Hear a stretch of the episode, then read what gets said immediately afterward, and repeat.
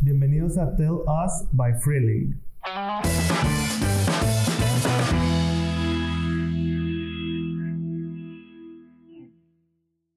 En este episodio, la nutrióloga Nadia nos comparte un poco de su camino como emprendedora, desde sus inicios trabajando para una empresa y emprendiendo al mismo tiempo, y de los retos a los que se tuvo que enfrentar para poder abrir su primer consultorio. Además, nos compartió algunas curiosidades, mitos y realidades acerca de la nutrición y de lo que siempre se habla al momento de que las personas le piden planes alimenticios. Esto es Tell Us by Freeling en Los Olvidados del Espacio y despegamos en 3, 2, 1. Hola, buen día a todos. Estamos hoy en un nuevo despegue con una invitada especial.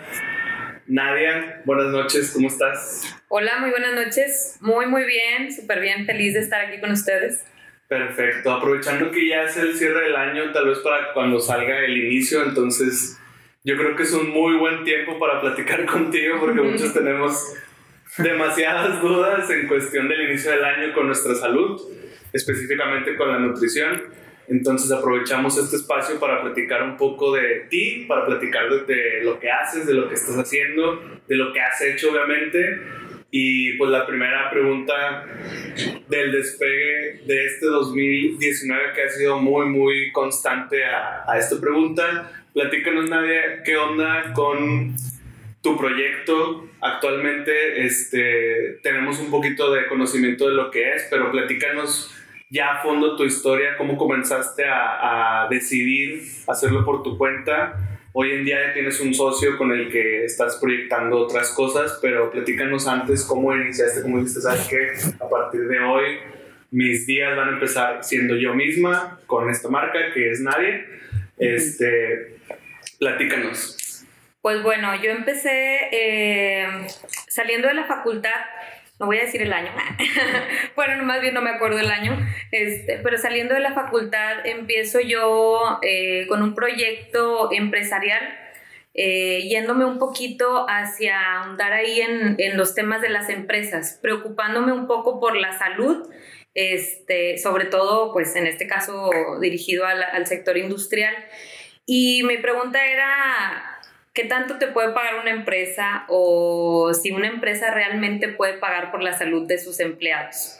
Y pues mi respuesta siempre fue sí, debe haber una empresa que pueda o que quiera pagar por la salud de sus empleados. Empiezo a buscar yo en empresas, este, a moverme ahí un poco y pues resulta que le ofrezco a una empresa, de, sí puedo decirles los nombres, ¿verdad? Sí, sí sin este, problema. Le ofrezco a, a una empresa Caterpillar, en este caso, un programa completamente gratis para yo poder abrirme las puertas. Y pues yo prácticamente era mi primer programa, o sea, iba a ser como todo desde cero. Entonces empiezo este programa, se los ofrezco completamente gratis, eh, estuvimos por ahí tres meses dándoles consulta, orientación, pláticas y demás gratis. Eh, después de esto, de todo esto, Caterpillar se interesa en el programa y comienza, pues obviamente ya a hacer un trabajo remunerado y empiezo yo a dar consulta en Caterpillar, luego se abre otra, otra empresa por ahí, Grote Industries, que pues también se empieza a interesar por nuestros servicios y empezamos a dar también allá consulta. Todo esto lo hacía yo sola, corriendo para todos lados, levantándome súper temprano y corría para un lado y corría para el otro y aparte empecé por ahí. Después de todo esto, se abre la necesidad de que yo consulte, eh, que les dé consultas de seguimiento, obviamente, porque la gente me decía, bueno, estás aquí tres meses, pero luego qué, o sea, sí. yo necesito que me des un seguimiento, a dónde voy, qué hago, ¿no? Este, pues total, abro mi primer consultorio, me, me ahí me medio asocio con una compañera que es nutrióloga también, ella paga la mitad de la renta y yo la otra mitad y empezamos, ¿no? Con un consultorio súper pequeño, subrentando a otra persona, este, y era un espacio súper pequeñito. Entonces empiezo yo ahí, empezamos a traernos los pacientes de las empresas y yo consultando pues en mi consultorio, en las empresas y en la otra, y aparte tenía otro trabajo, entonces andaba corriendo para todos lados. Este, total, se empieza a dar muy padre esto de las empresas. Caterpillar me abre la oportunidad de empezar a consultar en dos plantas más de Caterpillar Entonces, ahora ya eran tres en total de Caterpillar más Grote Industries, entonces ya eran cuatro y yo ya realmente no podía obviamente consultar, este, no podía consultar en todas. Y pasa, o sea, pasa el tiempo, decido contratar a otras nutriólogas para que puedan ayudarme con todo este tema de las empresas y todo esto. Yo, mientras tanto, estaba también en el Instituto Mexicano del Seguro Social, en el IMSS. Este, entré al IMSS, contraté a las nutriólogas para que pudieran ellas ir a las empresas, a Caterpillar y a la otra empresa, este, con mi consultorio, entonces coordinaba las nutriólogas, iba a mi consultorio, iba al IMSS al mismo tiempo y todo. Y pues bueno, Luego tengo que irme este, del consultorio en el que estaba, en el primero, me, me voy porque pasa hoy un detalle con la renta, que quien estaba subrentando se tenía que, tenía que irse, entonces pues nosotros también a buscarle por otro lado, entonces me fui a otro consultorio por San Nicolás y continué con mi mismo ritmo. Todo el tiempo con el mismo ritmo, levantándome pues sí, muy temprano y terminando muy muy tarde, tiempos que me costó mucho, mucho trabajo y era un momento en el que yo decía, ya, no sé por qué estoy haciendo todo esto, ni sé por qué estoy haciendo tanto, ni por qué me estoy desgastando tanto, si no, o sea, no tengo como por qué, ¿no? O sea, a final de cuentas, no sé, es como, no necesito sacar todo este dinero para algo más. O sea, ¿por qué lo estoy haciendo? Porque había días que se acababa rendido. Este, bueno, pasa el tiempo total eh, yo empiezo a consultar en mi casa después de un tiempo, me casé, bla, bla, bla, este, empiezo a consultar en mi casa, seguía con el IMSS, todo esto. Y después, pues, yo para esto siempre tenía como en mente eh, el, tener, el tener una clínica de nutrición que fuera un tipo spa, donde diéramos un servicio integral de nutrición y otros servicios. Siempre lo tuve en mente. Nunca encontré un socio o una socia que tuviera como mi mismo, el, que trajera el mismo camino, que tuviera el mismo empuje. Y sí lo busqué, lo busqué y se les platicaba a varias personas, mira, vamos a hacer, vamos a hacer. Híjole, como que sí, como que no te creo mucho, ¿no? Entonces, bueno, trataba yo de hacerlo por mi cuenta. Llegó un momento en el que dije, pues bueno, este, pues yo creo que no lo voy a hacer sola, muy probablemente no puedo con la renta, no puedo con todo lo que implica tener un negocio así. Y dije, pues ni de chiste lo voy a hacer. Bajé un poquito la guardia, pero eso seguía en mi cabeza. O sea, esto es lo que yo quiero, es lo que yo quiero y bajé un poquito la guardia. Llega el momento en el que yo empiezo a, bueno, eh, mi socio, el doctor Edgar Rodríguez, me ofrece o me da la oportunidad de comenzar a consultar en su consultorio, en Centro Médico Santa Fe. Entonces me dice que hay consultorio, puedes empezar sin ningún problema y listo. Y empecé. Y me empiezo a sentir otra vez, después de estar consultando en mi casa, me empiezo a sentir otra vez como pez en el agua. O sea, con una agenda llena de pacientes, eh, córrele para allá, córrele para acá, y me empiezo a sentir otra vez que ese es el ritmo y el estilo de vida que yo quiero, en el que yo quiero estar. Y entro en una zona como de, pues no de confort, pero ya estaba a gusto, o sea, estaba como, aquí estoy súper bien, estoy estable, exactamente. Con mi agenda llena, estaba bien, me estaba yendo muy bien con mi trabajo en el IMSS, entonces hacía las dos cosas al mismo tiempo. Y en ese entonces, después de algunos dos, tres meses, mi socio, el doctor Edgar, me ofrece eh, entrar a un proyecto de una clínica que él ya tenía. Entonces era entrar como socia, eh, o sea, hacer una participación en esa clínica.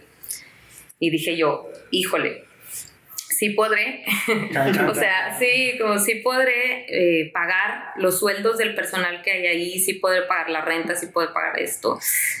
Y él me dijo, sí puedes. O sea, por algo te lo dije a ti, ¿no? Sí puedes. Pues bueno, dale. Entonces le dije, está bien, vámonos. Eh, en ese entonces la clínica se llamaba Clínica Integral de Diabetes y Enfermedades Metabólicas. Entonces llegué y empezamos a trabajar. En un punto, yo creo que después de un mes más o menos, si no me equivoco, o menos, yo creo, eh, comenzamos a platicar mi socio y yo y planteamos la idea de que, de por qué no cambiarle el giro a la clínica, por qué no hacer una clínica de nutrición con tratamientos corporales y todo lo demás que venía y bla, bla, bla. Donde no me di cuenta es que yo estaba planteando el proyecto que yo todo el tiempo tuve en mente. O sea, mi subconsciente o inconscientemente lo estaba haciendo, estaba planteando el proyecto que yo todo el tiempo había... ¿Tú lo viste como una tradición tuya misma? ¿O si lo querías decir de verdad? Pues yo lo, o sea, lo dije, lo planteé, pero no fue como con, híjole, esta es la oportunidad de hacer yo el, la clínica que yo siempre he querido. Entonces fue como espontáneo. Y cuando, y ahora que ya está, justo que estaba pensando, este, estaba pensando para lo de hoy, dije, esto que tengo ahorita es lo que yo siempre había pensado o el, el por lo que siempre había luchado. Y ahora está ya plasmado. Pero no me había dado cuenta por el, o sea, por el ritmo de vida tan acelerado que llevo. Y es como, corre, corre, corre, corre. Y de repente haces un stop para poder recapitular todo lo que has hecho. atrás exactamente. O sea, todo lo que has hecho en estos años y volteas y dices, ah, caray, o sea, estoy parada donde quería estar parada hace cinco años. Sí. Y pues, o sea, se siente súper bien. Entonces, pues comenzamos lo que ahora es Centro Nutricional Jolly Corps. Este, y comenzamos con toda esta buena vibra y súper ideas de, de, ayudar a las personas a sentirse bien, no solo por fuera, o a verse bien no solo por fuera, sino a sentirse bien también por dentro. Entonces, procurando pues el bienestar, la nutrición, la salud de las personas y sobre todo el hecho de ayudarles a que su calidad de vida y a que ellos se sientan y proyecten que realmente se sienten, o sea, están bien. Entonces, a grandes rasgos, este, esto es lo que, por todo lo que yo he hecho en estos aproximadamente seis años, sigo con los proyectos de las empresas, hay nutriólogas que, que están conmigo apoyándome en todo esto, eh, vienen nuevas empresas a ser parte de, de, este, de todo este grupo, este, y pues continuamos, continuamos con todo lo que es Jolly Corps. Cool, A mí me llama la atención que empezaste con una chaval en los y días iniciales, ¿no? ¿Qué pasó con esa relación? Eh, ¿Por qué cómo tomaron caminos distintos? ¿Por qué se dio como que ese cambio? Pues fíjate, ella es mi amiga, este, pues es nutrióloga obviamente también, pero llegó un punto en el que ella tuvo que tomar pues obviamente decisiones este, por detalles de su, personales de su vida este, tuvo que tomar decisiones y pues tuvo que alejarse un poquito y ya no podía como hacer esa inversión y todo lo que ella quería hacer junto conmigo, entonces tuvo que tomar otro camino y yo estaba como que, oye, otra vez estoy sola, entonces es como que, híjole, pero sí, sí, y ahorita continúa siendo mi amiga, ella está como nutrióloga, este, es maestra, pero sí tuvo que tomar como sus decisiones y eso fue lo que nos abrió a separarnos en ese momento.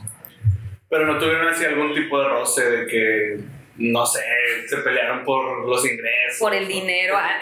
Sí, porque es muy natural que... Sí, claro. Por paciente. Ese era mi paciente. No, fíjate, no tuvimos ningún tipo de roce este, por dinero, nada, nada de roces por dinero, ni por pacientes, ni nada, nada que ver. Este, sí fueron decisiones que nos tuvimos que ir de ahí porque te digo, estábamos subrentando a otra persona y la persona que estaba rentando realmente dijo, ya no puedo con la renta, me voy, y pues nosotros también con ellos, ¿no? Entonces, eso fue lo que pasó. Tuvimos que tomar después decisión de dónde poníamos el otro consultorio. Pasan eh, estas situaciones de, pues, de la vida y ella tiene que, que tomar su, su, rumbo. Y yo me voy a buscar eh, camino por otro lado. Es cuando me voy a, acá al consultorio de San Nicolás y luego sigo buscando. Formé una, una pequeña, pues no, no siempre, es un pequeño nombre que era Nutre antes. Entonces, bajo ese nombre trabajaba yo con las empresas. O sea, era mi nombre, pero aparte Nutre le ponía. Y ahorita pues ya y en ese lapso que, bueno, termina relación con ella y te quedas así como que, hoy me quedé sola, este, antes de, entrar a la clínica correcta con tu socio, ¿cuántas personas, digamos, desfilaron en tu camino porque ahorita lo mencionabas también anteriormente de que yo iba y les decía, oigan, vamos a hacer esto, pero no querían o demás. Ajá. Como cuántas y cuáles eran sus respuestas o qué feeling tenías entre ellas que decías, pues lo voy a decir, pero terminaba como que en, de nada, por así decirlo. Fíjate que después de eso, el consultorio que tuve en San Nicolás lo abrí con dos nutriólogas. Este, y pues sí, intentamos, lo intentamos, pero no se dio, o sea, nada más no levantó y pues no sé si fue el empeño que a lo mejor nos faltó, no sé, no sé qué sería, pero lo intentamos, rentamos ese consultorio, quisimos empezar, pero no se dio, entonces lo dejamos así como por la paz, de que no, pues sabes que yo ya, creo que fue en el tiempo en el que yo entré al IMSS y todo, entonces ya, nos separamos y no se dio. Entonces, pues no era de ahí, ¿verdad? Eh, yo creo que fueron ellas dos y muy probablemente otras dos personas más, más, si mal no recuerdo, con las que no llegué a abrir como ningún consultorio ni nada, este, pero sí llegaba como a plantearles de que es, mira, este, eh, tengo un proyecto, podemos hacer esto, podemos hacer el otro, y como que pues sí, pero híjole, o sea, como que, ah, sí está súper chido, o sea, y luego, pero está súper chido, pero no le entro, Claro. ¿verdad? Porque pues, se trata de bastantito trabajo, entonces ¿Y, y cuál consideras que pueda ser el factor este, común denominador de todas las personas que, digamos, desfilaron hasta el doctor? Bueno, es eso. Yo también quería hacer algo, un comentario de eso, porque también ahorita dijiste de que como que entraste en duda. Ajá. De que, ¿por qué estoy haciendo esto? O sea, como que estabas exhausta o cansada Sí. mentalmente y físicamente. sí, Yo creo que pasa eso, ¿no? De que, o sea, no ven, por ejemplo, no aguantan. Yo creo que a lo mejor ti- tiene que ver por ahí. Pero, a- a- o sea, a- tú te cuestionaste, pero para este momento, pero luego ya te surgió la oportunidad y dijiste, pues de aquí soy. Sí, yo creo, pues sí, como lo dices tú, llega un punto en el que estás muy cansado de intentar, intentar, intentar y dices, ¿qué está pasando? O sea, a ver, quien lo está haciendo mal soy yo porque estoy intentando, intentando, intentando y no se da, o qué está pasando, ¿verdad? Entonces, yo creo que eh, lo que me preguntabas ahorita, Emanuel, que el común denominador que pudiera ser, pues muy probable es que pudiera ser que a lo mejor no hay constancia, ¿no? O sea, o que el hecho de rendirte tan pronto sea, o sea un factor. El miedo definitivamente está. El miedo está, porque es como, yo quisiera tener tal cosa, pero híjole, qué miedo que no pueda hacer esto, pagar esto, pagar lo otro. Mejor me hago para atrás. Entonces, el miedo ahí está. Ese es, es un factor este, común para todos, yo creo.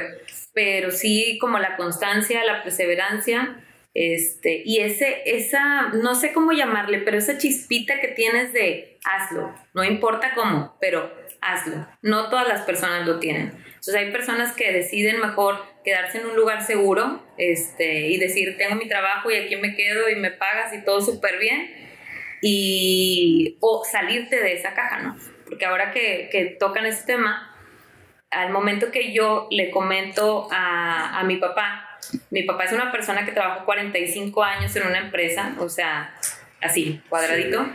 Este, cuando yo le comento que quiero hacerlo de las empresas, súper emocionada, mira, voy a ir a las empresas y me van a pagar por hacer programas, bla, bla, bla, esto, lo otro, súper feliz, me dice, claro que no, claro que no te van a pagar por hacer eh, programas para empresas. Y yo, ¿cómo? O sea, tú que eres mi papá que me tienes que decir, échale, o sea, Sí. me dices, no te van a pagar, o sea, no pierdas el tiempo, búscate un trabajo que te dé como un sueldo fijo cada 15 días y ya eres bien fregona.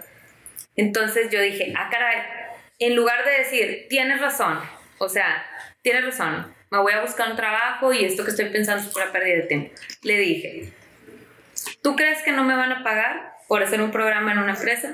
No, no te van a pagar. Ok, yo te voy a demostrar que sí me van a pagar y que en lugar de tener una empresa, voy a tener varias y te lo voy a demostrar y cuando las tenga, te las voy a presentar. Entonces, he ahí un parteaguas, o sea, que, Sí, que puedes como decir. Te exactamente, dije, no, o o sea- sea, o eres una persona que dice, no, sí tienes razón, o sea, no la voy a hacer, o sea, tienes razón. Ah, o sea, tú me estás diciendo que no lo voy a hacer, lo voy a lograr, o sea, porque me estás diciendo ahora que no, pues con más razón, me estás retando a que no lo voy a hacer. Entonces comienzo y hoy en día él es uno de los que me dice, felicidades. Felicidades por todo lo que haces. Y sí, tenía razón, ¿verdad? O sea, yo me equivoqué, tenía razón. Qué padre que ya hiciste todo esto.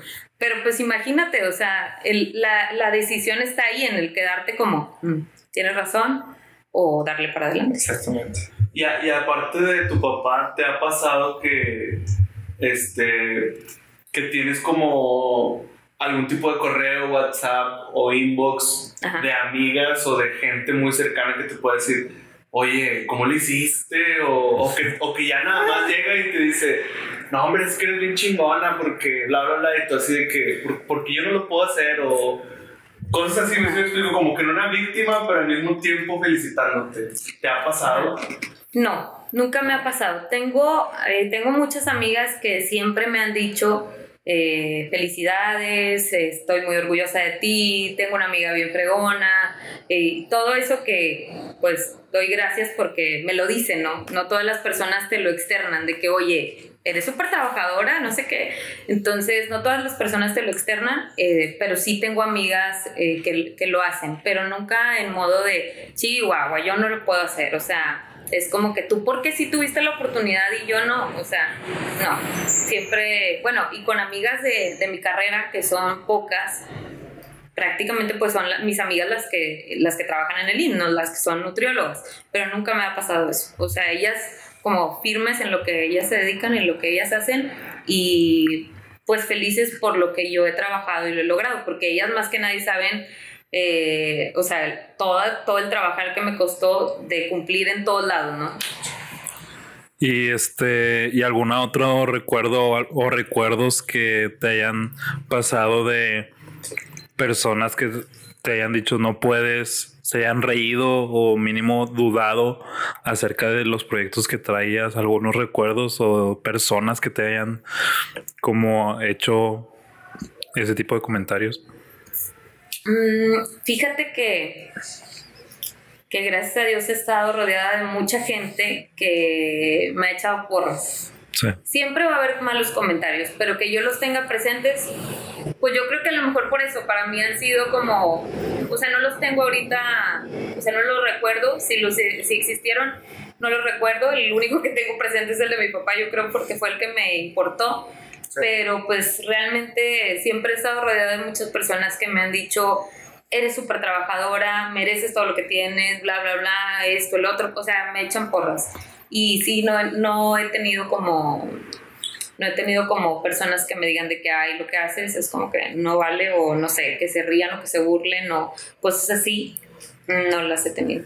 Es que también ta- compartiendo un poco, es, también me pasó algo, algo parecido, o sea, con mis dos papás, mi papá y mi mamá, y también con un amigo que eh, pues es muy difícil como que externar eso, bueno, al menos yo, yo batallo mucho en como que en contar este, este tipo de cosas que me emocionan y me acuerdo una vez que estábamos en una reunión, yo les externé a mis amigos muy cercanos que y, y que iba a ser como que todo este proyecto. Que estabas empezando el proyecto. Ajá.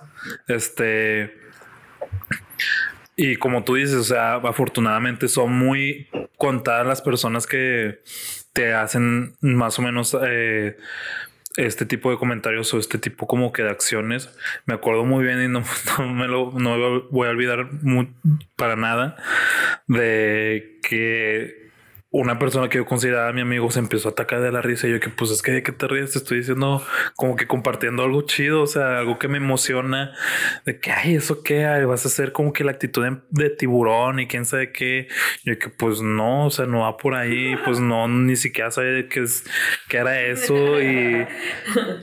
¿Por qué? O sea, pues nada, es como que te impacta, ¿no? Como tú dices Ajá. que esperas que una persona muy cercana a ti te diga, ah, va, échale ganas, eh, échale chingazos o este, aquí estamos, pero, o sea, sí es muy impactante y sí te entiendo al menos por, por esa parte y creo que cu- cualquier otra persona que esté como saliéndose del cuadro o de la cajita, como tú dices, creo que lo ha vivido más de que sea mínimo tres veces o contadas veces, pero sí es muy, es algo muy común, creo yo. Siempre viene esa duda de, de los cercanos tuyos, ¿no? De que siempre, de hecho, lo que traíamos el, en el pasado, el podcast pasado, de que son, eran unos eh, ilustradores, también nos decían de que, o sea, mis, mis papás de repente me decían a uno, Sí. que le decían, es que no dibujes, no sé qué. Y, y, y ahorita actualmente es uno, para mí es muy chingón su trabajo y ya muchas bandas lo buscan Sí. para hacer sus artes, todo eso, ¿no? Pero es eso, o sea, la misma gente que puedes tú querer o que, o que sientes que te quieren, Exactamente. Sí, este, en ocasiones pasa eso, ¿no? De que te dicen, no, pero es que búscate mejor algo seguro y cómo vas a hacer eso y la chingada. Pero pues ahí está, o sea, eso se mata con, con ¿cómo se dice? Con Guante blanco, no, cachetado con guante blanco. Le demuestran lo contrario y ya, o sea.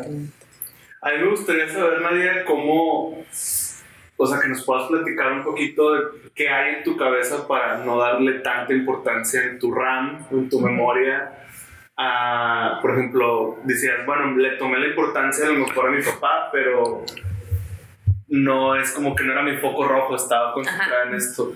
Para la gente que te pueda estar escuchando, que pueda tener un proyecto de X cosa y que le pase lo mismo de sus amigos, de su papá y demás, ¿qué pasa en la cabeza de Nadia para que eso se brinque todavía y se haga? O sea, ¿cómo es tu proceso en esa parte? Pues mira, yo creo o siempre he pensado que las personas que, que no te apoyan o que, no te, o que te tiran así comentarios como que no, hombre, no lo vas a lograr, esto, mira, no, hombre, no lo hagas, o sea, no están viviendo tu realidad, definitivamente. De hecho. No están en el nivel donde tú estás para empezar. Entonces jamás van a comprender en, El- el en por el, qué. el por qué. Nunca van a comprender, jamás. O sea, Ajá. tú no te puedes ir hacia abajo a ver por qué la persona está pensando, la persona cree que tú no eres capaz de hacer tal cual cosa. O sea, no puedes como regresar a ese nivel y empezar a indagar. O sea, tú estás en el nivel de emprendimiento, en el nivel que pocas personas estamos. Y entonces, pues de ahí tienes que partir, o sea, los comentarios vienen como de aquí para abajo. Entonces, siento yo que, o lo que yo pienso es, no, no lo perciben de la, misma, de la misma manera que yo, porque no viven todo lo que yo vivo día a día. O sea, todo lo bien que se siente todo este proceso, todo, todo lo que conlleva el estar emprendiendo algo. Si una persona se ríe, si una persona este, cree que no eres capaz, es simplemente porque es un espejo. O sea, esa persona cree que él no es capaz. O sea, y trata como de jalarte a ti de donde tú ya estás, como regrésate, ¿no? Entonces ya es decisión tuya si tú decides como voltear y regresarte o de ahí tomar, tomarlo como un trampolín, como siempre le digo, y pum, para arriba. Sí, darle Ok. la importancia o, o no, o darle importancia a, a un diferente modo de trampolín o de, de primera Exactamente. no sé. Sí. Entonces, Ok, ok. yo creo, eso es, eso es lo que yo creo. Definitivamente a mí me cuesta o me costó eh, un poco de trabajo el salir también, lo que comentábamos ahorita, salir un poco del cuadro. Porque aunque yo ya tenía como, como mi mood de, de emprendimiento y de querer y de hacer, llega un momento en el que yo tengo que tomar una decisión entre el, o estás en el IMSS o eres, o sea, o, o emprendes, ¿no? O sea, o te vas a tu clínica y le echas ahí toda la carne al asador, como dicen, y te pones a trabajar para que despegue. Entonces, en este, a mí me costó mucho trabajo, esa parte fue lo que más trabajo me costó. El decidir. El decidir o el decir, ya, o sea, salte de ahí ya. ¿Quién fue quien me, como que me jaló? Mi esposo. O sea, mi esposo fue quien me hizo, a ver, tienes que decidir, o estás aquí o estás acá. ¿Qué es lo que te hace feliz? ¿Qué es lo que te hace como decidir? ¿Qué, qué es lo que te hace, eh, que, pues sí, qué es lo que más te hace feliz, esa ¿no? sensación de, de de ganar, estar ahí, pues. exactamente. Y yo le decía, pues es que sí, yo quiero estar acá, yo quiero estar en Jolly, yo quiero formar mi clínica, esto, el otro, pero es que el IMSS es un trabajo seguro.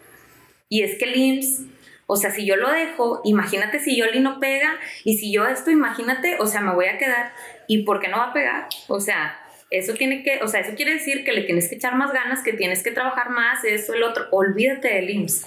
Y poco a poco fue como yo empecé a hacerlo a un lado, hacerlo a un lado, hacerlo a un lado. Ahorita ya creo que todo este año ya no, o sea, voy en lapsos, voy cinco días y me voy, cinco días y me voy. Ya, este año ya fue como algo definitivo para mí, ya casi no estuve ahí, pero sí ha sido algo eh, a mí me cuesta mucho soltar las cosas, entonces el salirme del IMSS y quedarme acá como en, en una cuerda donde no sabes si vas para arriba o para abajo o qué onda, entonces sí me costó trabajo, pero ahorita ya me siento muchísimo más estable. Respecto a eso, ahorita comentaste que como que somos pocos, y digo somos porque yo también soy así, que tenemos como que ese sentimiento de hacer las cosas, ¿no? O sea, ¿tú cómo lo podrías describir? O sea, en palabras por ejemplo, de aventado, chilero, no sé, o sea. Pues yo creo que aventado, o sea, sí, sí, o sea, somos, nos arriesgamos, vaya. Arriesgados. Nos arriesgamos. Nos arriesgamos porque realmente no sabes lo que va a pasar. Pero yo me he dado cuenta de una cosa en este tiempo que, que hemos tenido la oportunidad de estar en Jolly Corps, que si te encuentras o si te pones en una zona de confort, ya. O sea, tienes que ir buscando siempre más, aunque tengas lo que, lo que siempre quisiste, tienes que ir buscando siempre más, más, más para que puedas mejorar, porque de repente te encuentras en un momento que dices, ya, esto era todo lo que yo quería y es como, ah, pues aquí estoy con ganas, ¿no? Pero no, o sea, tiene, porque todos los demás van para arriba, o sea, todos los demás van para arriba y tú te tienes que ir actualizando, ¿no? Por así decirlo, pero sí es como arriesgate, o sea, yo creo que esa sería una una palabra. Cool. Sí, yo también, yo me considero pues fletado. O sea, ¿Sí? la neta me vale que eso, o sea, no me importa nada y obviamente sí me importa algo, ¿no? Pero la verdad, 99% no me importa nada, nomás 1%. 1%. este, es que también coincido mucho y creo que también muchas personas que al menos eh, traen como un se le puede decir emprendimiento es que creo que esto pues se puede como que manifestar de muchas maneras, ¿no? De, de algún proyecto musical, un proyecto simplemente personal, este, simplemente tener algo tuyo y despegarlo como nosotros decimos, este, pero es eso, o sea, creo que un denominador y yo me identifico eh, escuchándote de, es que yo traía de que varios trabajos y decía, es que no, aquí no. O sea, siento que aquí no. Y ya nada más se me puso enfrente la oportunidad de, oye, ahorita no hay nada. Bueno, en mi caso de que, oye, ahorita no hay nada, ¿qué onda? Mm, lo construimos juntos. Y es como que, pues va, o sea, yo jalo porque se me hace que aquí soy, pues, día con día es algo que tú dices, quiero construirlo y cada día es, ah, por decirlo de alguna forma, poner un ladrillito, una, un, este, un pedazo de madera para como llegar a algo que tú te imaginas. Y, Poner una esfera más alpino. Sí. Ahorita que. Exactamente. Y pues es eso. Siento que se puede decir como espíritu emprendedor porque si es algo como que lo traes dentro, es algo que te llama y dices, no, es que estar nada más aquí de hasta cierta hora, no, o sea, yo quiero más, yo quiero ir por más, yo, este, me vale madre eh, seguir órdenes, que yo, yo quiero ir como que trazando el camino y pues no sé, o sea, siento que es algo muy chido y totalmente eh, como que ya lo traías y creo que igual aplicaste mucho en el, como que en tu punto de, de a ver, ¿qué está, qué está pasando? Eh, y, siento que siempre llegas hasta cierto momento, ¿no? Es como una montaña rusa y las bajadas es como a cuando dice, siempre se me quedó mucho el, el discurso que dio Steve Jobs en una universidad de Stanford, creo de conecta los puntos de que o sea, mm, date un break, respira y nada más conecta todo lo que te, lleva, te ha llevado a llegar hasta, hasta donde estás. es como que, ah, ok, ya sé por dónde lleva y ahora sí vamos a seguirle. O sea, esto también está muy chido. Te sirve un chorro también para analizar el futuro también. Y lo que quieres hacer próximamente. Y es que creo que también buscamos, ahí donde dices tú, yo no me encuentro, no me siento a gusto entrando a tales horas y saliendo a tales horas y haciendo lo mismo todos los días o qué sé yo.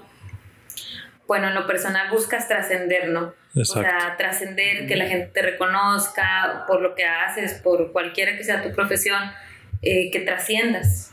Creo yo que esa es una palabra clave para los que no nos sentimos a gusto como estando solamente en un lugar haciendo tal cosa. Yo siempre digo, lo que yo hago en Jolly Corps lo haría sin que me pagaran. Entonces encontré, ahora sí, como dicen, o sea, el lugar donde pudieras trabajar sin que te pagaran porque te hace feliz el simple hecho de estar ahí. Entonces creo que encontré mi lugar.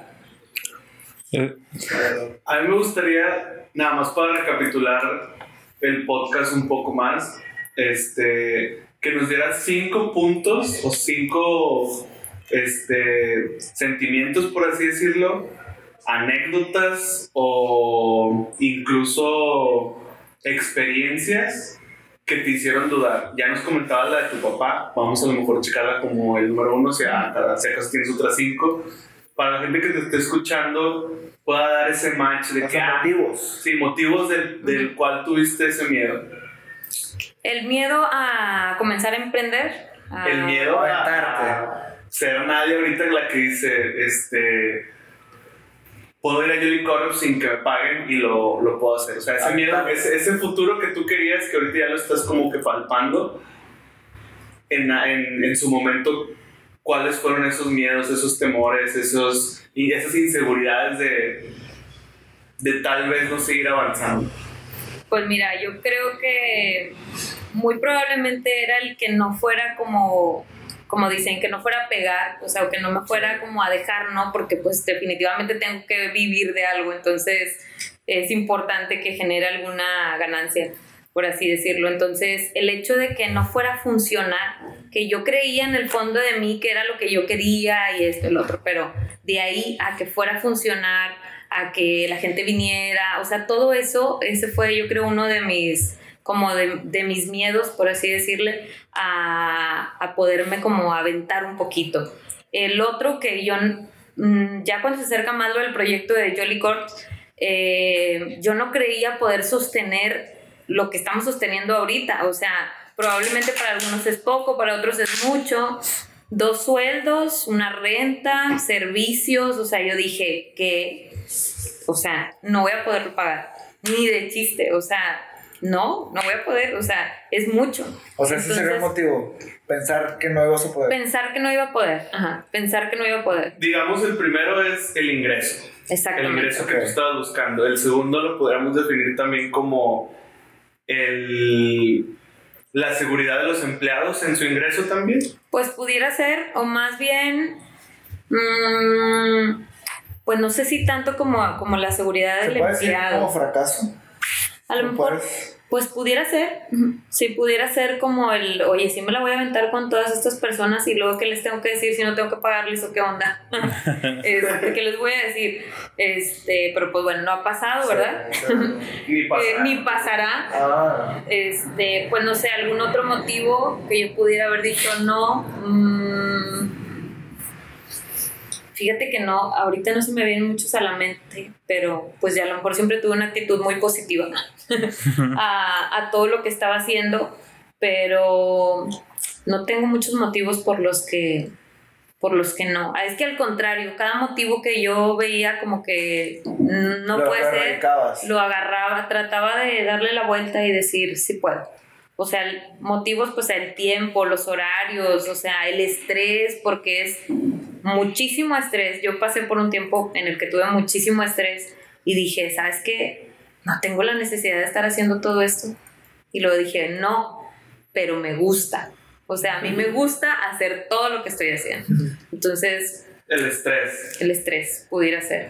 O sea, como el por qué vivir estresado, o sea, es como por qué vivir bajo la presión de que tengo que hacer esto, innovar, eh, renovarte, bla, bla, bla, cuando puedes estar en un trabajo que no te pide casi nada y entras a tales horas, sales a tales horas y estás feliz de la vida. las series de Netflix y las Exactamente, entonces, exactamente, entonces dices, pues, ¿cuál es la necesidad que tengo de estar como viviendo bajo esa presión? De lo que les decía ahorita, renuévate, actualízate, no te quedes en una zona de confort. Cuando volteas y ves a otras personas y, o sea, súper a gusto. Entonces, pudiera ser a lo mejor un motivo el, el estrés. pudiera ser también. Ok, ok. También lo digo a que ya lo mencionabas ahorita, pero me gustaría todavía escarbar más a cómo ha sido, cómo te has sentido, ahorita mencionabas lo del estrés. Eh, platícanos más sobre eso, cómo fue, cómo, cómo fue esa experiencia de sentirte estresada, te sentías en un hoyo, te sentías así como que atada de manos, te frustraba no saber el futuro. Platícanos, o sea, el, el porqué de ese estrés que lo mencionabas ya, ya lo mencionas en varias ocasiones. Platícanos sobre eso. Eh, pues como les mencioné hace un momento, o sea, me encontraba haciendo un montón de cosas, entonces quería como hacer todo al mismo tiempo. O sea, estar eh, según eh, emprendiendo en, por alguna parte con esto de los proyectos empresariales, estar en el IMSS, estar acá. O sea, el hecho de que no pudiera alcanzarme el tiempo para hacer todo, porque pues obviamente estás, eh, bueno, estoy en un, en un ámbito en el que pues soy nutrióloga, tienes que hacer las dietas, esto, el otro, y pues tienes que trabajar tú en tu computadora y mandarle la dieta a este paciente y que dudas y todo esto, y aparte llega el momento en el que hay más personas que trabajan conmigo, entonces, oye, ¿qué onda? Este, fíjate que un paciente que me tocó así, que necesita otra dieta, y pues ayúdale ahí más o menos a hacer la dieta que necesita aquel paciente, pero al mismo tiempo tú estás en el IMSS y tienes que cumplir acá con tu trabajo y luego llega a tu casa y tienes que hacer también otras cosas. Entonces, el tiempo, o sea, era para mí poquito el tiempo que había en el día, ¿no? O sea, era poquito el tiempo y, o yo sentía que era poco el tiempo.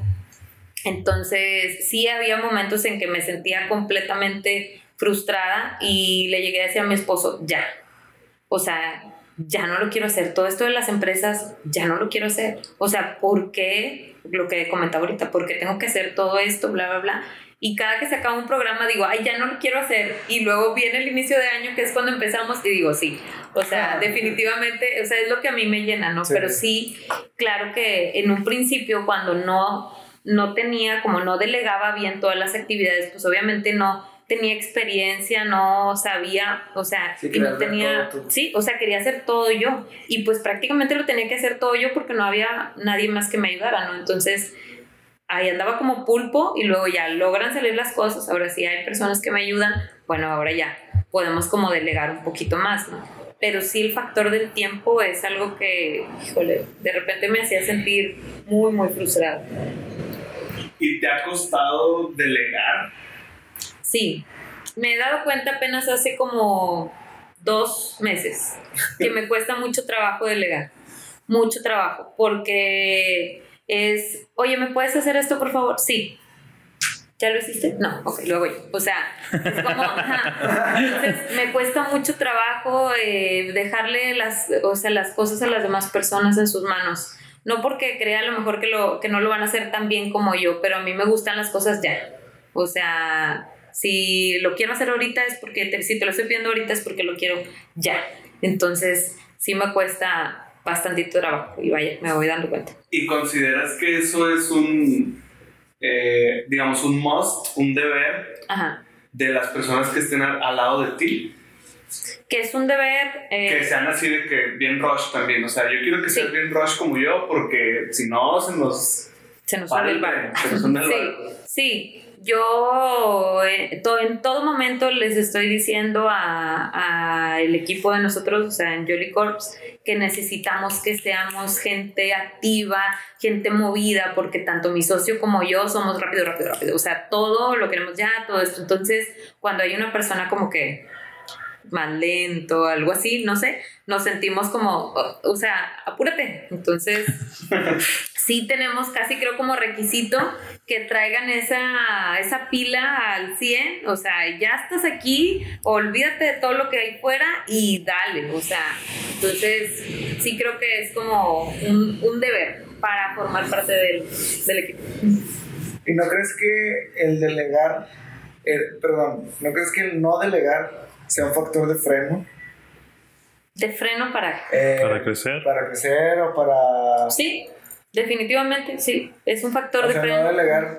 Sí, freno. sí, porque hace, eh, como les comentaba ahorita, hace dos meses me acabo de dar cuenta que me da, que me cuesta trabajo delegar y hace dos meses, pues claro que estoy tratando de mejorar en eso.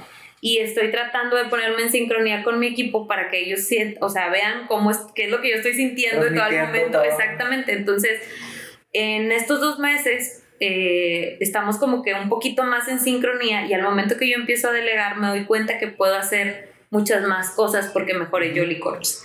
Entonces, empiezo a ver otras cosas, claro, digo yo, como no me puedo quedar simplemente sin hacer nada o decir, bueno, ya tengo mis actividades y punto, sino que dejo estas, te las dejo a ti y yo volteo a ver qué es lo que puedo hacer por seguir creciendo, ¿no? Entonces, sí, tiene mucho que ver. Es un freno, es un Sí, freno, claro. definitivamente. O sea, yo te lo pregunté y yo ya tenía mi respuesta y yo también pienso lo mismo. El delegar es, es, debe ser algo básico para, para crecer. Para crecer, sí, definitivamente. En una escala del 1 al 5, ¿qué tanta paciencia le, brin- o sea, le das o te tienes a ti misma para la persona que está aprendiendo? Ejemplo, yo, una nutrióloga nueva que está aprendiendo en Jolly Corps, del 1 al 5, ¿qué tanta paciencia tienes para, Se puede ser... para que digas, híjole, no trae el rush, pero le di, le di tanto tiempo? Bueno, en tiempo y en escala. Estoy trabajando en eso. Estoy trabajando mucho en eso, en mi, mi paciencia y la tolerancia que yo pueda tener con el personal. Este, no soy muy tolerante, también me he dado cuenta en este tiempo, pero tengo que trabajar y tengo que mejorar en eso y estoy trabajando en sacar el potencial de la persona, estoy trabajando en, en decirle, órale, o sea, tú puedes, tú puedes, tú puedes ser, todo esto que tú quieres, tú lo puedes ser. O sea, no tratar de no darle para abajo como que no, hombre, ¿sabes qué? Ya, o sea, no, es que no Ah, es lo sí, que yo no, pensaba, sí, déjalo ya, va. O sea, pero sí, ahorita soy poco tolerante. Yo creo que del 1 al 5, eh, en, en siendo el 1 poco tolerante, pues soy un 2, yo creo. Ok. Este, ya moviéndonos, este, para algo que mencionaste en- en- al inicio de, del podcast, es que mencionabas la cuestión de que tú querías que las personas fueran tanto, se sintieran tanto bien fuera como dentro. ¿A qué te referías como que de dentro de sí? Yo sé que a lo mejor en la mente y así, pero ¿cómo trabajas con eso? Ok. Este, esa es mi duda, porque, bueno, al menos yo, eh, yo nunca he ido a, a una nutrióloga, Sí, o sea, nutriólogo. Ajá, pero, bueno, al menos yo no identifico como que tanto eso, a lo mejor yo lo, eh, amo- o también muchas personas lo identifican como, ah, pues podría ser como psicológico, Exacto. o cómo trabajas eso, eh, o cómo lo, lo incentivas eh, para tus pacientes. Pues mira, en toda consulta de nutrición debe haber una parte de psicología porque para empezar tienes que motivar a tu paciente y tienes que hacer un clic, un match para que tu paciente se pueda sentir como en sincronía contigo y esté todo el tiempo motivado haciendo lo que, o cumpliendo sus objetivos, vaya, y tenga su objetivo bien establecido.